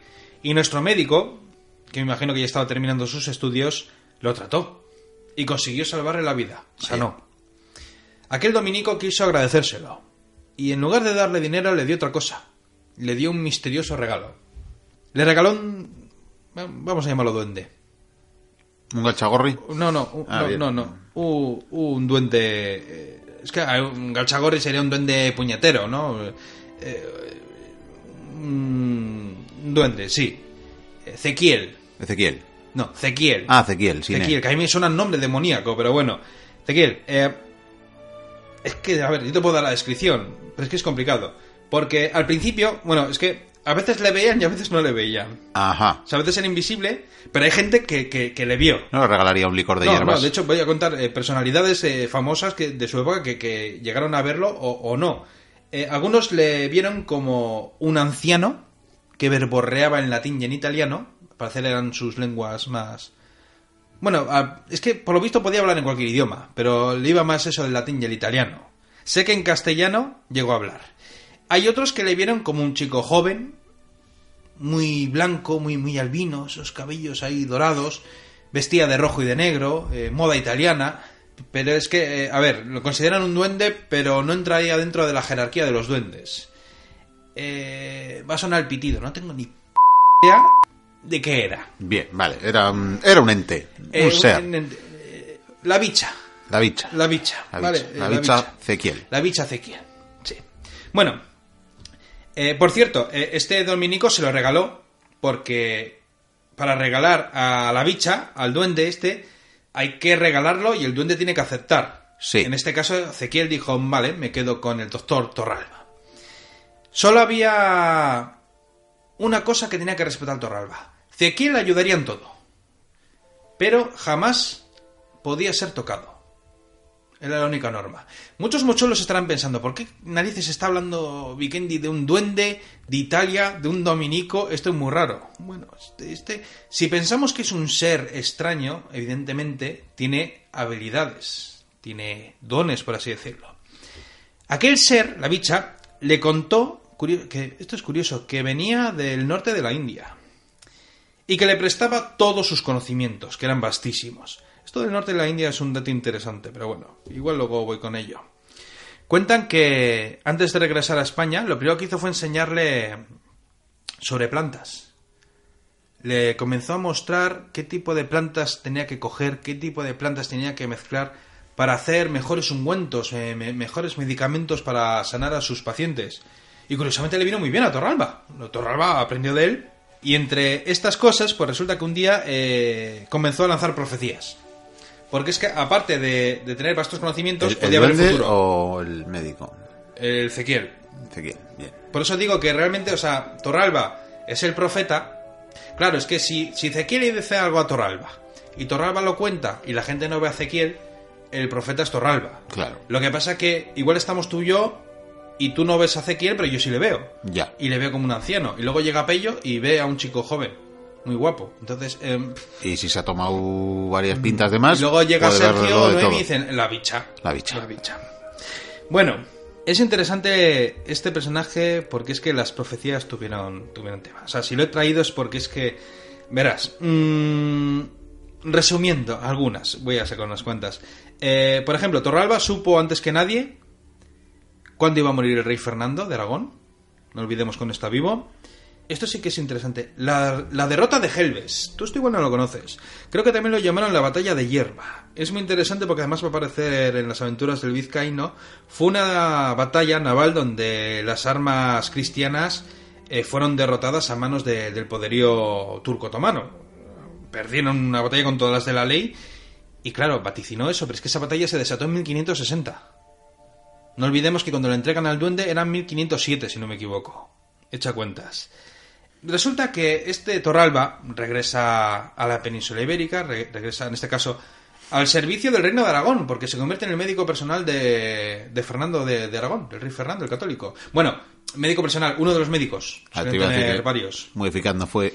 Sí, y todo el Ante los mundo... preparadizos estos de Germana de Foix, mm, Bueno, no fue muy eficaz. Lo que sí te voy a decir es que él era muy buen médico. eh, a ver, cuando eres médico del rey significa que también tratas a la aristocracia, la corta, todo lo que haga falta.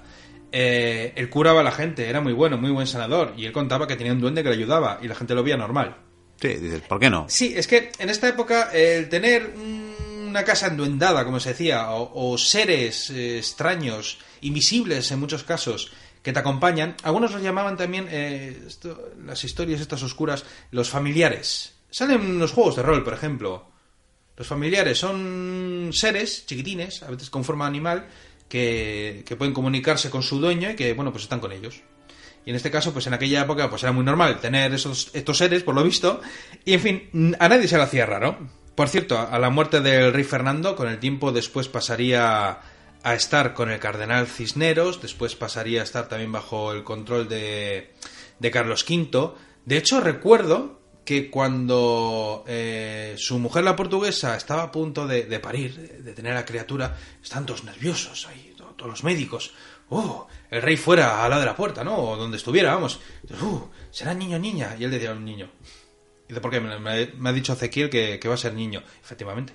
Bueno, resulta que te voy a contar lo más sonado.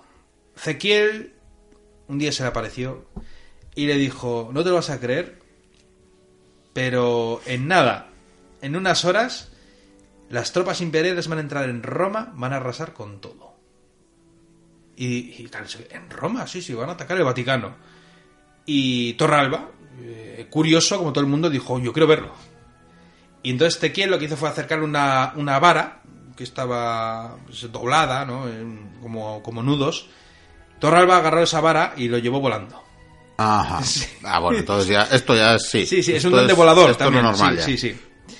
Le llevó al saco de Roma. Ajá. en 1527. No sé Sí. si vio al vizcaíno y a, su- y a la compañía, pero tras ver el saco de Roma regresó y lo contó. Dijo, las tropas imperiales, casi todas eran mercenarios alemanes, protestantes, como no, imagínate tú lo que montaron, han entrado en Roma, han arrasado con todo, han prendido fuego a las casas, han violado a las mujeres, han robado, han atacado el Vaticano, han acabado con la Guardia Suiza.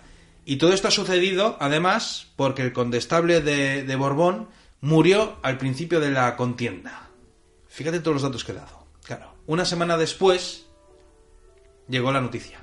Ha habido un saco de Roma, el condestable de Borbón cayó eh, eh, al principio del combate, arrasaron con todo, el Papa se salvó de, milagro y claro, ya la, gente se le puso los pelos como escarpias. Vamos a ver, o sea, nos ha dado la noticia una semana antes. ¿Cómo es posible que este hombre se haya enterado de todo esto? ¿Cómo sabía incluso lo del condestable de Borbón? ¿Cómo sabía lo otro? Claro, él supuestamente había volado con este Ezequiel. Pero claro, mm, mm, esto ya era un poco raro. Una cosa es decir, tengo un duende, oigo voces, eh, lo que tú quieras. Por cierto, eh, lo llevó volando a más sitios.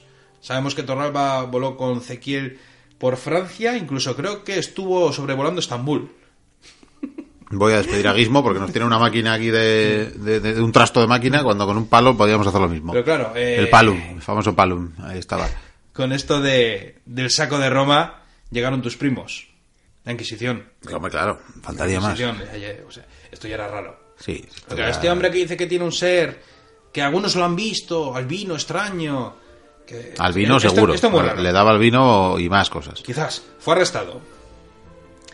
Por cierto, en el momento en que fue arrestado, Ez- Ezequiel no, no apareció. Parece ser como que no quiso saber nada. qué, qué canalla, ¿verdad? Se tomó el día libre. Bueno, To- Torralba claro, era un personaje prestigioso y tenía gente poderosa también que lo protegía, ¿no? Él acertó a decir que no era un demonio, porque decían, esto es cosa del diablo. Porque decían, vamos a ver, si tú tienes a un ser que te habla, los seres solo aparecen si lo has invocado. Y si lo has invocado es un demonio, cosa mala. Si hechicería, nigromancia, lo que se te ocurra. Él dijo que no, que ese duende se le había dado eh, un dominico. Es que, Que ya- es que, vamos, claro. eh, imagínate al inquisidor, como que un dominico en Italia te ha dado un duende albino que te lleva volando, que ve el futuro. Anda, que, vamos. Anda, que qué voy a hacer contigo. Y bueno, él decía sin embargo nada, que era un duende, era benévolo y que no tenía nada que ver con el maligno. Entonces eh, fue torturado. Le colocarían en el potro, eh, esas cosas tan maravillosas que hacía, que hacía la Inquisición. Y evidentemente pues se retractó.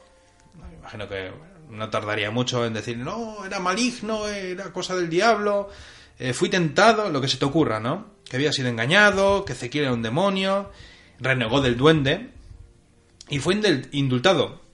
Fue liberado, no tuvo que hacer nada, o sea, no, no fue a la cárcel, pero fue condenado a llevar el San Benito.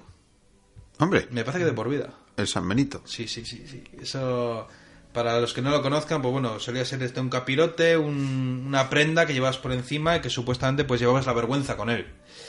Sin embargo, parece ser, es que esto es curioso, debió de tener dos procesos, porque por lo visto Ezequiel volvió a, a aparecer, estuvo hablando con él, y hubo un segundo proceso porque por lo visto le estuvieron investigando por los actos que tuvo en su juventud en Italia.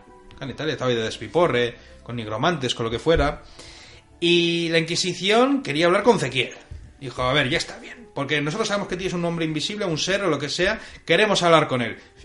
Es que, a ver, esto que te estoy contando es que está escrito. Son actas de la Inquisición.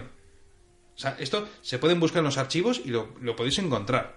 Lo tenéis también en internet, por supuesto, no hace falta volver Todo está en internet. Pero, o sea, es que esto que te estoy contando es que es cierto. Incluso O sea, el saco de Roma está Y no les parecía raro, ¿eh? Y queremos hablar con él. Y al final dijo, bueno, pues Ezequiel, habla desde dentro de mí. Y entonces, pues Torralba se puso a hablar, pero supuestamente el que se comunicaba era Ezequiel. O sea, ya hacía de medio. Eh, ya veníamos una posesión. Ya veníamos una posesión. Y cuentan que, que Ezequiel, pues que se mostró arrepentido, que, que no quería hacer mal. Y no sé, debía tener muy buena labia porque les convenció. Quedaron... está, está apuntado, te digo de verdad. Le conven- convenció a la Inquisición de que era un ser muy bueno y que no, que no quería hacer el mal. Y salió airoso, no le hicieron nada. La única condición que le pusieron fue que no volviera a contactar con el duende. Hablaban de, de Torralba. Le dijeron, Claro, bueno, claro. sales libre, pero no vuelvas a contactar con este duende. Que, mm, El duende caca, Sí, entonces, eh, supuestamente ahí terminó la historia. Torralba, bueno, su, supuestamente se separaron, no se sabe más. Mm, bueno, Torralba no hace falta comentar mucho más porque, bueno, siguió viviendo unos pocos años más y de Ezequiel no sabemos nada más. Sin embargo, tengo aquí curiosidades. Verás, Ezequiel, como bien te he dicho antes, a veces era un joven rubio, a veces era un viejo. Según el acta del proceso inquisitorial, el duende, al conocerlo, le dijo, cuando el dominico se lo entregó, le dijo, según sus palabras, yo seré tuyo mientras vivas y te seguiré a donde quiera que vayas. Pero como curiosidad, Miquel, esta es buena. Verás, eh, en uno de sus viajes estaba en Barcelona y allí eh, se encontró, bueno, estuvo cenando o lo que fuera, tanto como con el cardenal como con el prior de la Orden de San Juan. Anda, mira. Ahora ya sabemos quiénes son los priores de la Orden de San Juan. Y estos estaban sorprendidos. De hecho, le invitaron porque, oye, eh, háblanos de- de- del Ezequiel ese, de, de- de la bicha esa, de- del duende con el que hablas, con el que vuelas, con el que te dice cosas que van a pasar en el futuro. Eh, porque estaban muy sorprendidos. Él pues, cenó con ellos, le- les habló. Y estos no fueron los primeros, ¿eh? Ni los últimos. Eh, quisieron que Torralba se los regalase. Claro. Oye, ¿por qué no me pasas al duende? Para que también me, me diga. Pero con toda la tranquilidad del mundo. O sea, te estoy hablando de un cardenal y el prior de la Orden de San Juan. Y esto no es mentira, ¿eh? Y él dijo, pues, pues bueno, hasta unos años conmigo, pues ya no me importa. Este Torralba, me imagino un tipo muy tranquilote. Y le dijo, Ezequiel, ¿con quién te quieres ir de los dos? Y dijo que con ninguno. Vaya, Dijo que No, le- no. le gustaba Torralba. no saltó la chispa. Claro, eh, es que Torralba, como estaba en la corte, conoció al cardenal Cisneros. Muchos habréis visto la serie de Isabel, ya sabéis quién es el cardenal Cisneros. Bueno, el hombre, en, llegado el momento, el hombre más poderoso de, de toda España. Sí, gobernó prácticamente. Sí, no, no. Eh, un día hablando con Ezequiel, ah, haciéndole preguntas, dijo, oye, chico, quiero verlo. Y dices que algunos lo ven, otros no, yo quiero verlo. Y le dijo, Ezequiel, eh, muéstrate. Y Ezequiel dijo que no. Y Torralba le dijo, Ezequiel dice que, que no, que no quiere aparecerse. Espera, pero me está diciendo una cosa, que que no se va a aparecer, pero te tengo que decir algo. Dice que vas a ser regente. Y efectivamente, cuando Fernando el Católico murió, el cardenal Cisneros fue regente de, bueno, de, de- de los territorios pe- peninsulares hasta la llegada, como no, de, de Carlos V. O sea que, bueno, es interesante. Eh, por cierto, mm, cuando él estaba en uno de sus viajes en Italia, me imagino que fue en los tiempos de esta regencia o cuando ya había llegado Carlos, eh, el duende de repente un día, "Eh, ¿qué pasa? Te tengo que decir algo, que en España está a punto de haber una guerra civil, la guerra de los comuneros. Mira por dónde. Él estaba en Italia, enterarte tú. También dicen que vaticinó al cardenal valenciano Francisco Remolinos y le dijo que sería rey. Le dijo, vas a ser rey y dentro de poquito. Poco después fue nombrado virrey de Nápoles. No está mal, más o menos acertó ahí, ¿no? Otra curiosidad, esta te va a encantar. Cuando Torralba tenía poco dinero, por lo que fuera, por sus viajes con Ezequiel, lo que sea, cuando ya la bolsa ya se quedaba sin monedas, Ezequiel hacía algún juego de manos, alguna cosa. sea, polvos mágicos. Sí, volvía a meter la mano y estaba atrás lleno de monedas. Qué, qué maravilla. Era un alquimista también. Convertía, en este caso, el aire en oro. Qué maravilla. Eso parece. Luego hay una historia de un tesoro. Ya para terminar. Es otra curiosidad si quieres, pero supuestamente estando en Barcelona, un amigo de Torralba le pidió a- al propio Torralba que le ayudase a buscar un tesoro y le dijo, tú que, tienes a ese duende, eh, que te ayude Ezequiel a ayudarnos a encontrar un tesoro perdido. Cuando fueron a buscar el tesoro, los tres, Cuando estuvieron muy cerca, Zequiel se negó a avanzar. Llegado el momento se paró y dijo que había que dejar esa búsqueda.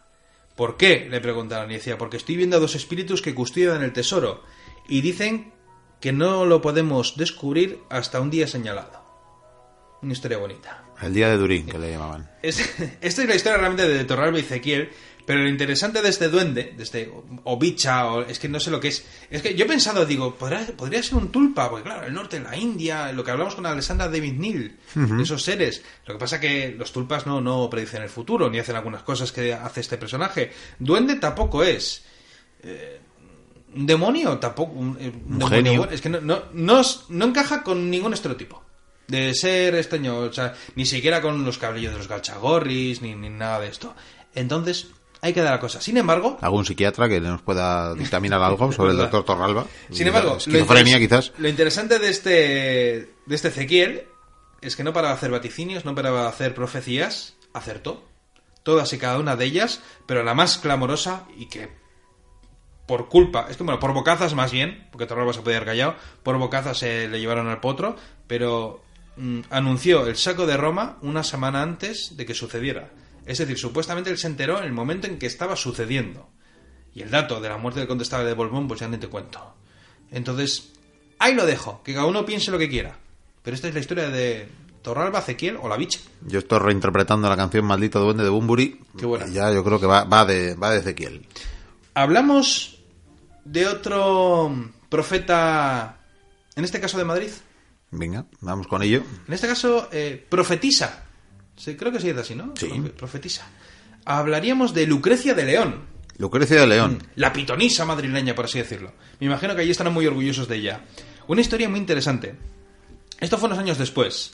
Supuestamente nació en Madrid en 1567. Contaban que era de familia de mercaderes. eh, bueno, mercaderes igual venidos a menos. La verdad es que eran bastante pobres. Cuando era niña, pues estudiar, pues poco. Poco. De hecho, me parece que era analfabeta. Bueno, como en el Madrid de la época y bueno, y en toda España de la época, vamos. O sea, que decir que. Va a ser que sí. Y en la época, bueno, casi casi en toda Europa, me atrevería a decir. Eh, sin embargo, lo interesante de este personaje.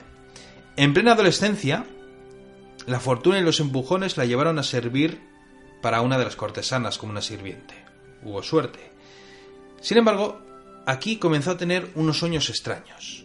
Unos sueños, imágenes, que poco a poco le iban mostrando diversas escenas, diversos escenarios donde sucedían todo tipo de cosas.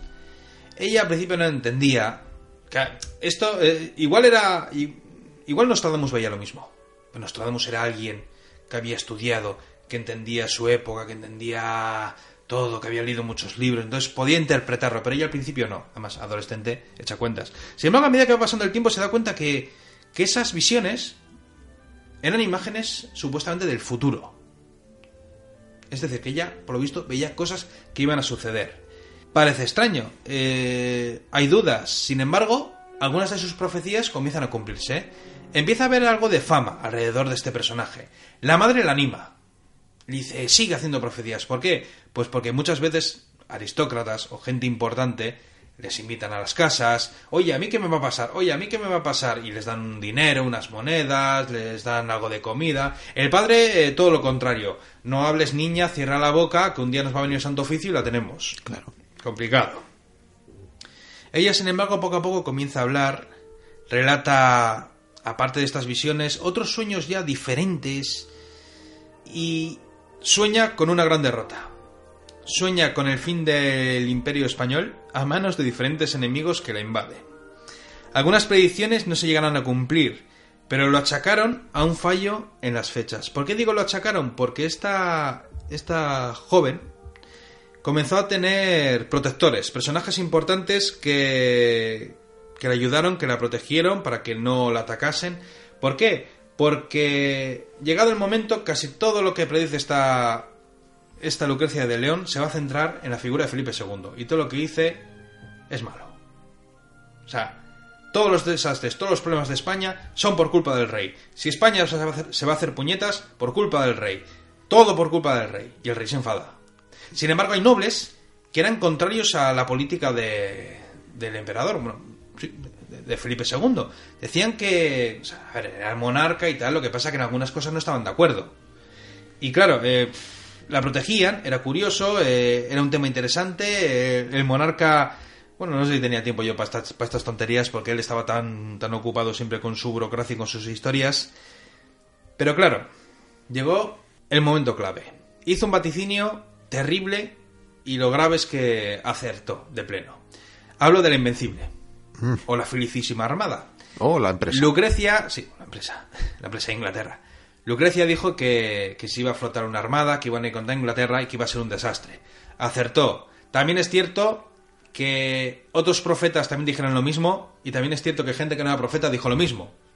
De hecho, esa, esa campaña, pues algunos no, bueno, muchos no lo veían con buenos ojos porque decían que era harto complicada, era difícil, era, era arriesgada y lo fue. Yo pienso que podría haber salido bien. La verdad es que es un tema que podríamos hablar con el, con el tiempo sobre aquello, pero bueno, acertó. Felipe II se cabreó y, cómo no, al final llegó tus primos. Llegaron tus primos, Miquel. Ay, si es que La sí. Inquisición. Siempre están por ahí. La hicieron prisionera. Aquellos que la protegían le dieron la espalda. Quizás alguno intentó hacer algo, pero poca cosa. Su madre desapareció. Por cierto, no la ayudó más. La Inquisición comenzó, comenzó un proceso. Había varios delitos que tenían que investigar. Fueron días complicados, hubo pruebas dudosas. Y claro, el juicio comenzaba a complicarse, era bastante irregular, había cosas que no, no encajaban bien. Y cuentan que el mismo juez pensó en, absolverla. Dijo, es que esto es muy, muy irregular. Lo, de hoy en día, que, que intenta que los juicios sean irregulares para que se, se cancelen, vamos. Y es que esto es interesante. Quizás pensando que estaba mal de la cabeza, él dijo, mira, esto es irregular, yo creo que esta chica... que es... es que, a ver, es que es la Inquisición, tenemos una imagen... Y había muchos inquisidores que no creían en brujas, que no creían en estas tonterías. Este hombre pues pensaba, esta chica está mal de la cabeza y punto, y aceptó un par de peticiones y ya está. Y cuando la iba a absolver, pues lo obligaron a dimitir. Qué típico, ¿verdad? Sí. Entonces llegó otro juez, le instaron a retractarse de sus visiones, la torturaron, por supuesto.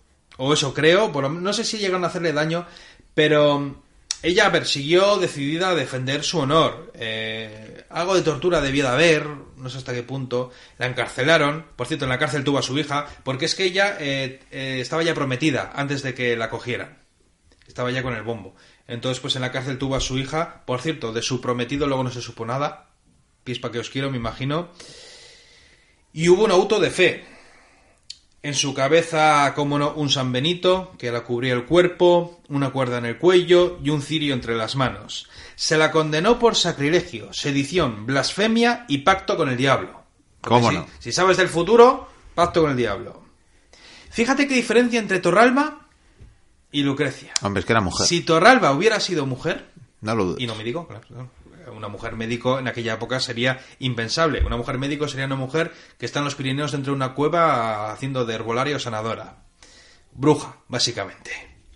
Bueno, le hicieron dar la vuelta de turno, es decir, el paseo de la vergüenza, con esas vestimentas, con el cirio entre las manos. Su condena se redujo. Quizás por esos personajes poderosos que metieron mano, no estoy muy seguro. La condenaron al destierro de la ciudad y supuestamente debió de trabajar durante dos años en un convento, o no estoy muy seguro si es en un convento o en un hospital de leprosos para ayudar. Con su niña encima, claro. Ah, y luego 100 azotes antes Oh. de irse, para que aprendas, para que no, no te olvides. Que no se repita.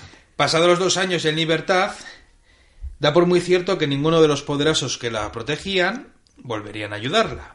Su familia había renegado de ella. Su prometido no se sabe nada. Estaba sola y con su niña. ¿Y qué hizo? Desaparecer de un día para otro para nunca más saberse nada más de ella.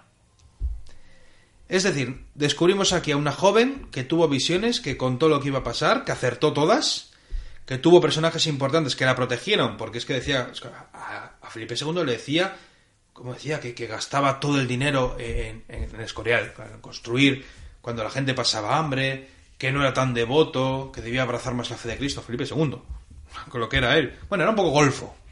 Sí, pero bueno, eso iba con la son realeza. chismes míos, pero era un poco golfo. Y pues nada, resulta que, que pasó un tormento pues por profetizar cosas y por acertar. Ni más ni menos. Moraleja, si profetizas, no aciertes.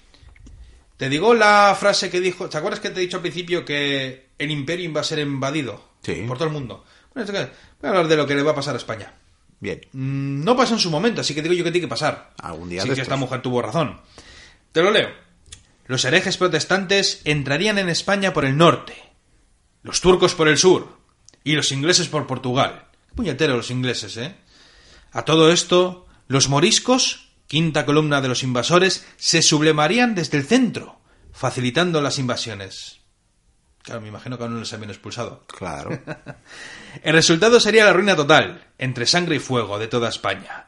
El rey, tras varias batallas en las que sería derrotado, huiría a Toledo y en la imperial ciudad moriría. La rama española de los Habsburgo desaparecería y sería sustituida por otra nueva, encabezada por Miguel de Pedrola, o Piedrola, perdón, o algo así, descendiente de los antiguos reyes de Navarra. Mira. Toma ya. Oye, siempre. Toledo, siempre está ahí Toledo. Sí, sí. Toledo siempre es ciudad profética. Sí, no, la verdad es que si, si hay que sufrir un asedio, que mejor que Toledo. Está para claro. resistir. Bueno, eh, ponemos un poquitín más de música y bebemos. A mí dame un poquito más de sangre de esa. aquí- no, vamos a chupar sapos. Ah, Es- chup- esto es bueno. maravilloso. Eh, con esto, esto, vamos, esto, ves a Ezequiel y a su primo gemelo. Sí, ¿no? Pero dame el de la nevera. Primo gemelo, mira, fíjate lo que te he dicho, ¿eh? es que llevo ya tres Ah, dame, lapetazos. dame el de la nevera. El de la nevera mejor. Sí, más fresquito. Pues nada, más Guayanay de esto. Venga, va.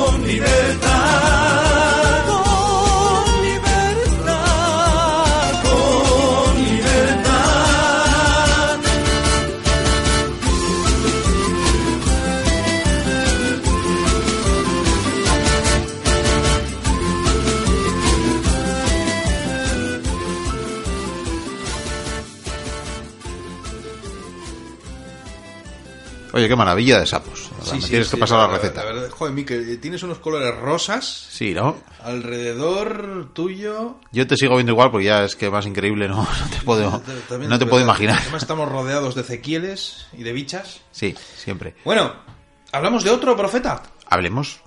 Eh, bueno, en esta segunda parte hemos hablado tanto de un médico como de su bicha y de una pobre muchacha. Ahora vamos a hablar de un profeta oscuro, terrible, ruso. Bien. Te puedes imaginar. Sí, Rasputín, siempre es Rasputín. Grigori Rasputin, o mejor dicho, Grigori eh, Yefimovich, si no me equivoco creo que se decía así, Rasputin. Aquel personaje que nació, bueno, yo voy a decir una fecha, mm, no creo que naciera este día, pero bueno, 22 de enero de 1869, en lo que hoy en día sería un pueblo de Siberia occidental, de hecho fue donde se crió, sobreviviendo, como no, eh, a la prole, porque tuvo muchos hermanos y me parece que solamente sobrevivió él y su hermana. De no sé si eran 5 o 6 o 7. O sea, lo, lo típico, tienes muchos hijos y se te mueren. Que esto en la Edad Media era muy normal, pero vamos, fíjate en qué fechas estamos, ¿eh? 1869. Va con el frío que hace por ahí. Este personaje eh, es un infame, yo creo. Bueno, no sé, es que no sé si catalogarlo como infame o un sinvergüenza vividor. Era un, adic- un adicto a los eventos sexuales eh, masivos. Creo que es una manera de, de- ¿De decir orgía finamente? Sí, sí. Bien. Eventos sexuales masivos, ¿te parece bien? Sí, sí. Sí, sí. O reuniones amorosas. También. También, ahora me quedo con la segunda, ¿vale? Bueno, lo poco que sabemos de él, de su infancia. Nunca fue a la escuela, como no. Además, Rusia en aquella época pues comenzaba a vivir momentos complicados. Se irían complicando con el tiempo, mucho más. Era delgado, era muy débil, los otros niños se reían de él. Con el tiempo se casó. Al parecer tuvo cinco hijos, le sobrevivieron tres. Y un buen día dejó el pueblo y a la familia comenzó a viajar. Dicen que. Bueno, a ver, al principio viajó por, por los pueblos cercanos, por, por Rusia, vamos. Con el tiempo, supuestamente viajó a Jerusalén, viajó a Turquía, viajó a muchos sitios. No tengo yo muy claro si viajó tanto, ¿eh? Pero bueno, desde luego. que igual tenía un palo, un volador. Puede ser, o conoció a Ezequiel y le llevó volando. O siempre fue Ezequiel. bueno, eh, viajó y comenzó a interesarse por algunas sectas, eh, por el esoterismo, por estas cosas oscuras, estos grupos que se reunían, que hacían fiestas, que hacían esos eventos amorosos que hemos dicho. Poliamorosos. Eh, poliamorosos, sí, sí, bueno. eh, de todas maneras, era un yonki de las orgías, o sea, dejándolo en plata, vamos, o era un adicto. Y por un tiempo llevó una vida de... Entre estos eventos, estas fiestas y estos aprendizajes, eh, debió de darle de una temporada por irse de ermitaño. Estuvo ahí metido en una cueva o por, por ahí perdió la mano de Dios. Hasta que apareció otro iluminado, otro como él, y le dijo, no, hombre, vuelve con tu familia. Debió de regresar, creo yo, o estuvo un tiempo y después se fue. El caso es que este hombre siempre andaba de un lado para otro, comenzando a forjarse una fama de, de nigromante, de brujo oscuro, que realizaba algunos milagros, que sabía de artes. Eh, iba a insistir con lo de los eventos amorosos, pero es que debía ser una constante, es lo que más hacía este hombre. Eh, de hecho, lo único que queda de él es el miembro viril. Sí, prepucio Rasputín. Aunque no parece. Es que no sé lo que es eso. No. Pero es porque tú lo que ves por ahí es la copia. Puede ser. El auténtico lo llevo colgado al cuello. ser. Fantástico. Bueno, iba a decir una cosa, pero nos censuran el programa. Em, su fama fue creciendo. Decían que lanzaba unos buenos discursos, esos milagros, esas dotes para la, sana- la sanación. Aristócratas, esos nobles boyardos de su tiempo, comenzaron a buscar de sus servicios, le comenzaron a invitar. Como un ser interesante y curioso. Y cerdo, porque es que este hombre no se lavaba nunca. No sé si se cambiaba de ropa, pero olía mal. O sea, además tenemos fotos, podríais buscarlo en internet. Que afortunadamente no huelen. No huelen, pero eh, da yuyu.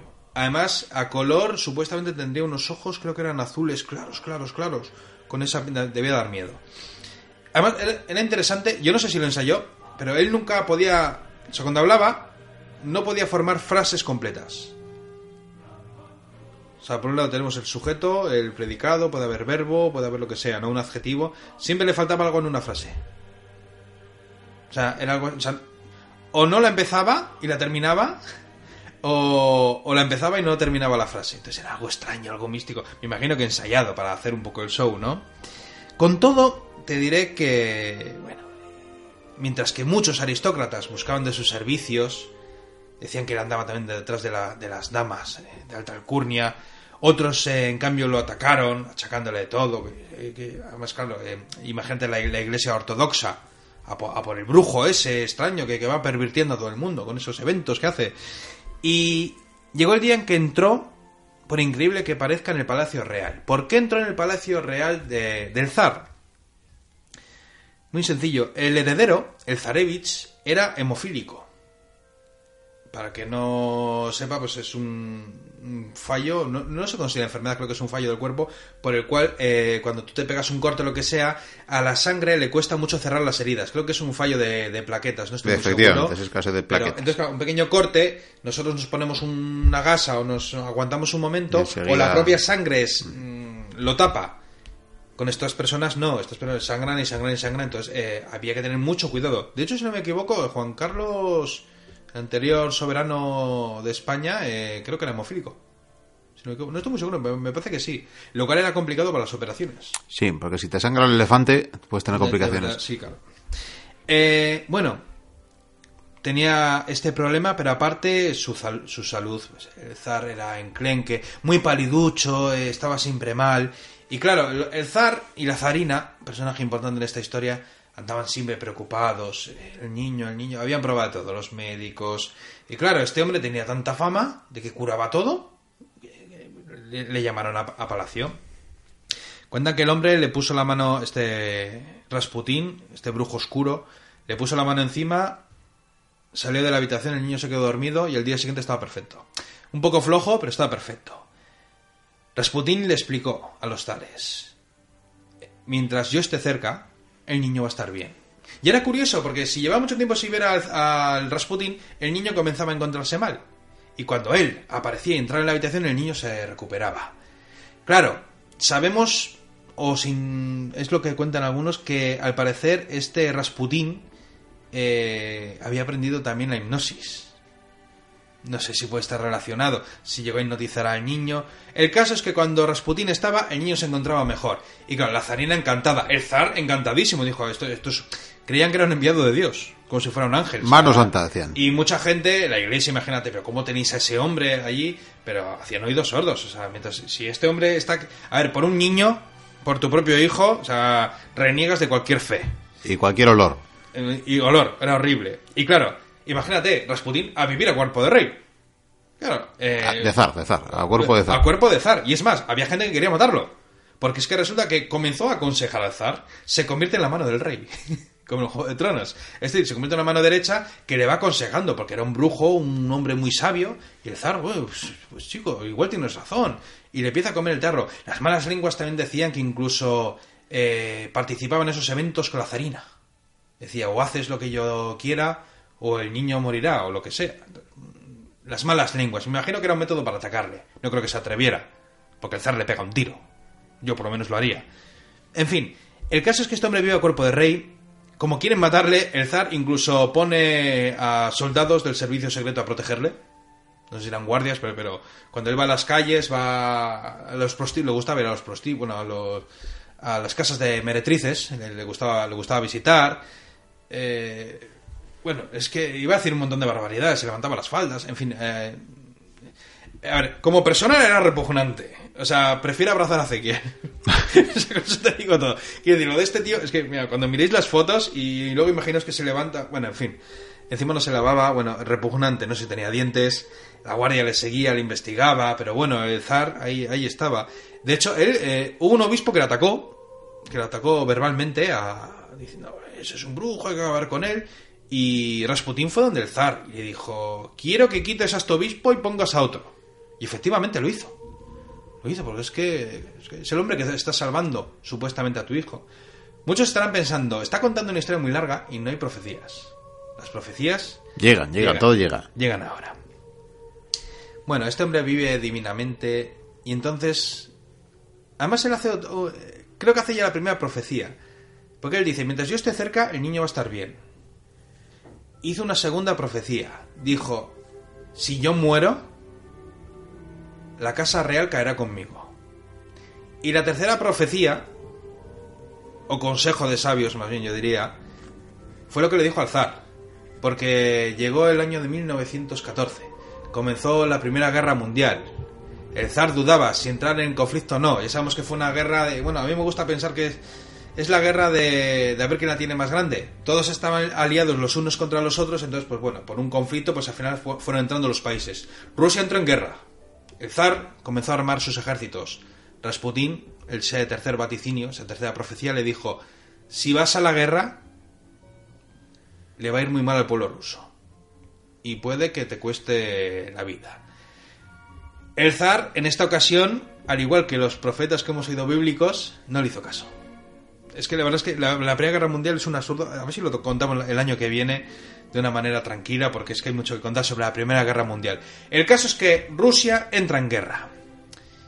Parece que la cosa va bien, pero Alemania le derrota en diferentes batallas. La más clamorosa la de Tannenberg, que por cierto no debería de llamarse así, porque la batalla de Tannenberg es que una especie de venganza por la anterior batalla de Tannenberg que hubo en el pasado, en un pasado remoto, una especie de venganza, pero bueno, estaban a muchos kilómetros de diferencia. Pero bueno, Rusia es derrotada, mueren muchísimos hombres y al final se retiró de la guerra. Mientras tanto, el zar fue al frente, coma- a comandar las tropas, a infundir ánimos a, a- a los ejércitos.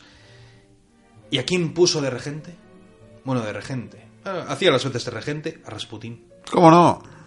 Rasput- imagínate todos los nobles. Claro, zarina no podía opinar, ella con su niño, claro.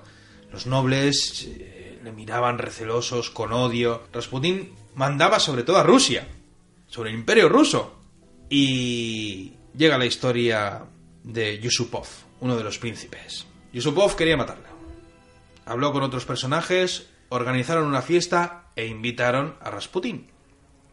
Rasputín fue. El plan para asesinarlo.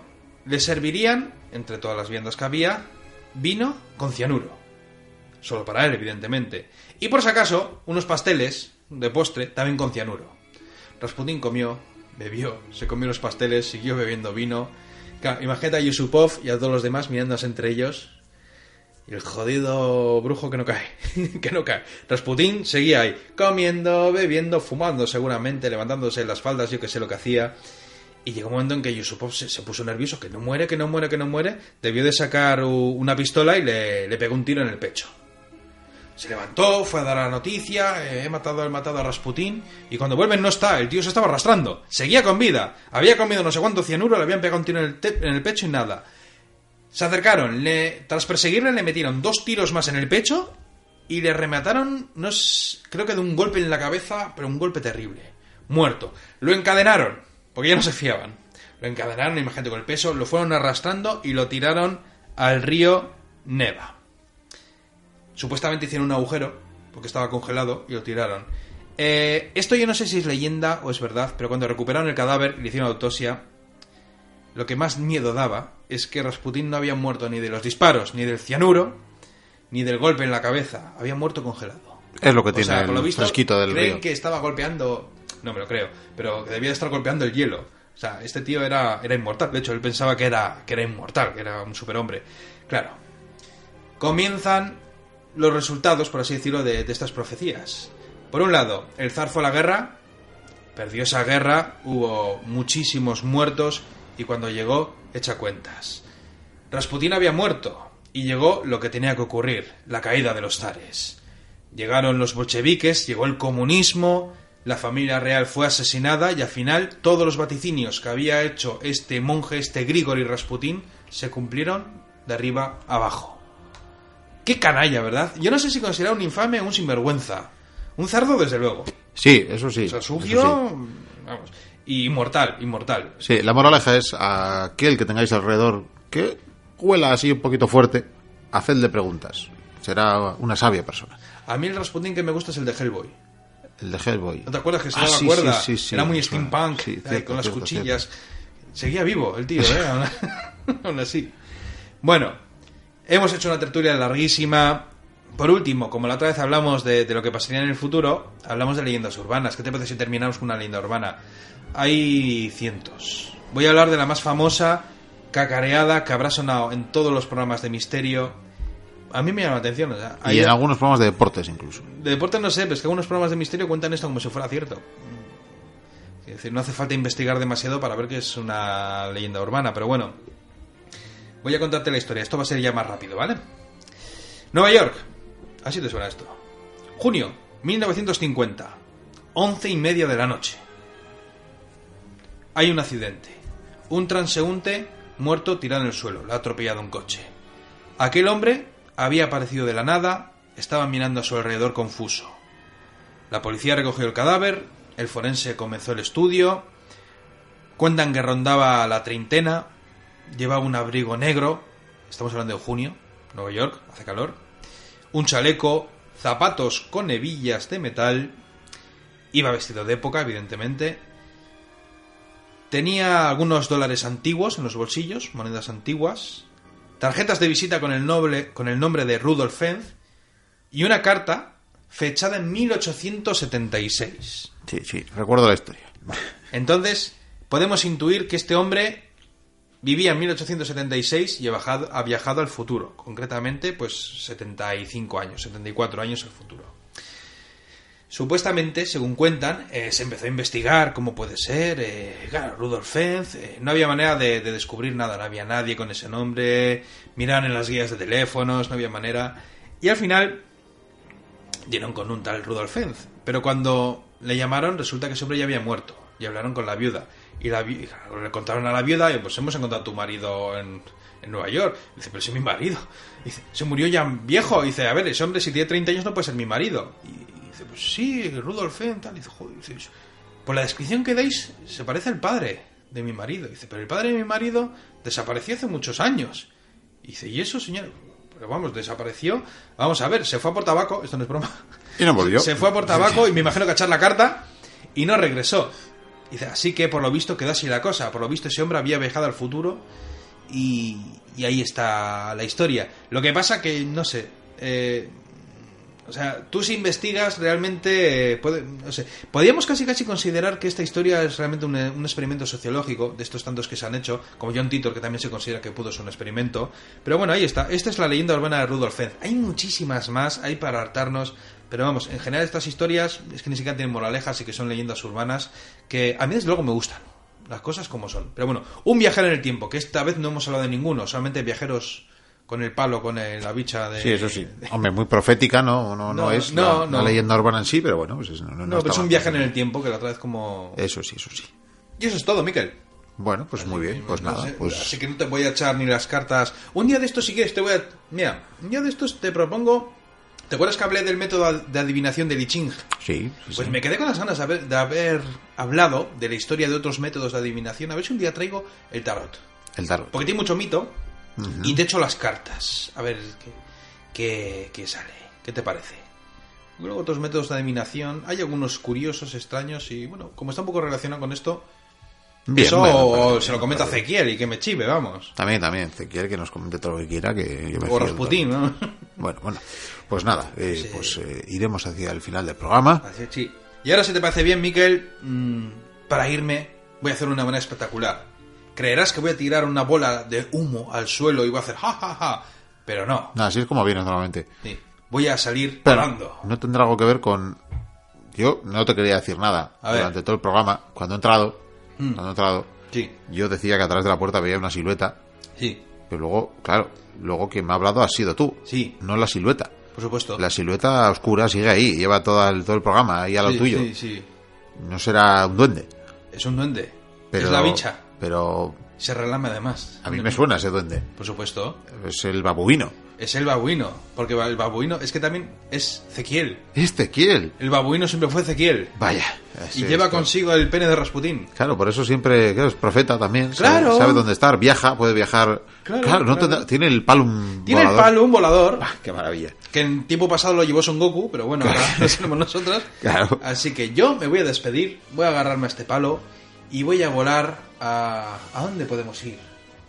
Dice que a Machu Picchu. A Machu Picchu. Volaré a Machu Picchu. Pues eh, nada, tira. Yo te abriría. Te abro, te abro No la hace falta, abremos, haremos el techo con nuestras cabezas. Bien, abrirán el techo Voy sus con el babuino Ezequiel. Qué maravilla, ahí parte el babuino y Vikendi con el palum volador no identificado. Eh, sí, efectivamente, han roto el techo, casi me cae un cascote aquí. Eh, en fin, qué peligroso es esto. Es, es hermoso, es hermoso verles eh, alzarse en los cielos, verles volar, verles mecerse hacia las nubes. De hecho, creo que están volando hacia la estrella del país de nunca jamás. Es como ver a Peter Pan con, con Wendy y con Campanilla. Qué maravilla, qué maravilla, desde luego. Eh, nada, yo casi que me voy, más que nada, porque va un avión, un avión eh, directo hacia, hacia el babuino y hacia Vikendi y hacia su palum, con lo que esto no puede acabar bien. Casi que me voy a ver si me dan otro Mogwai a buen precio.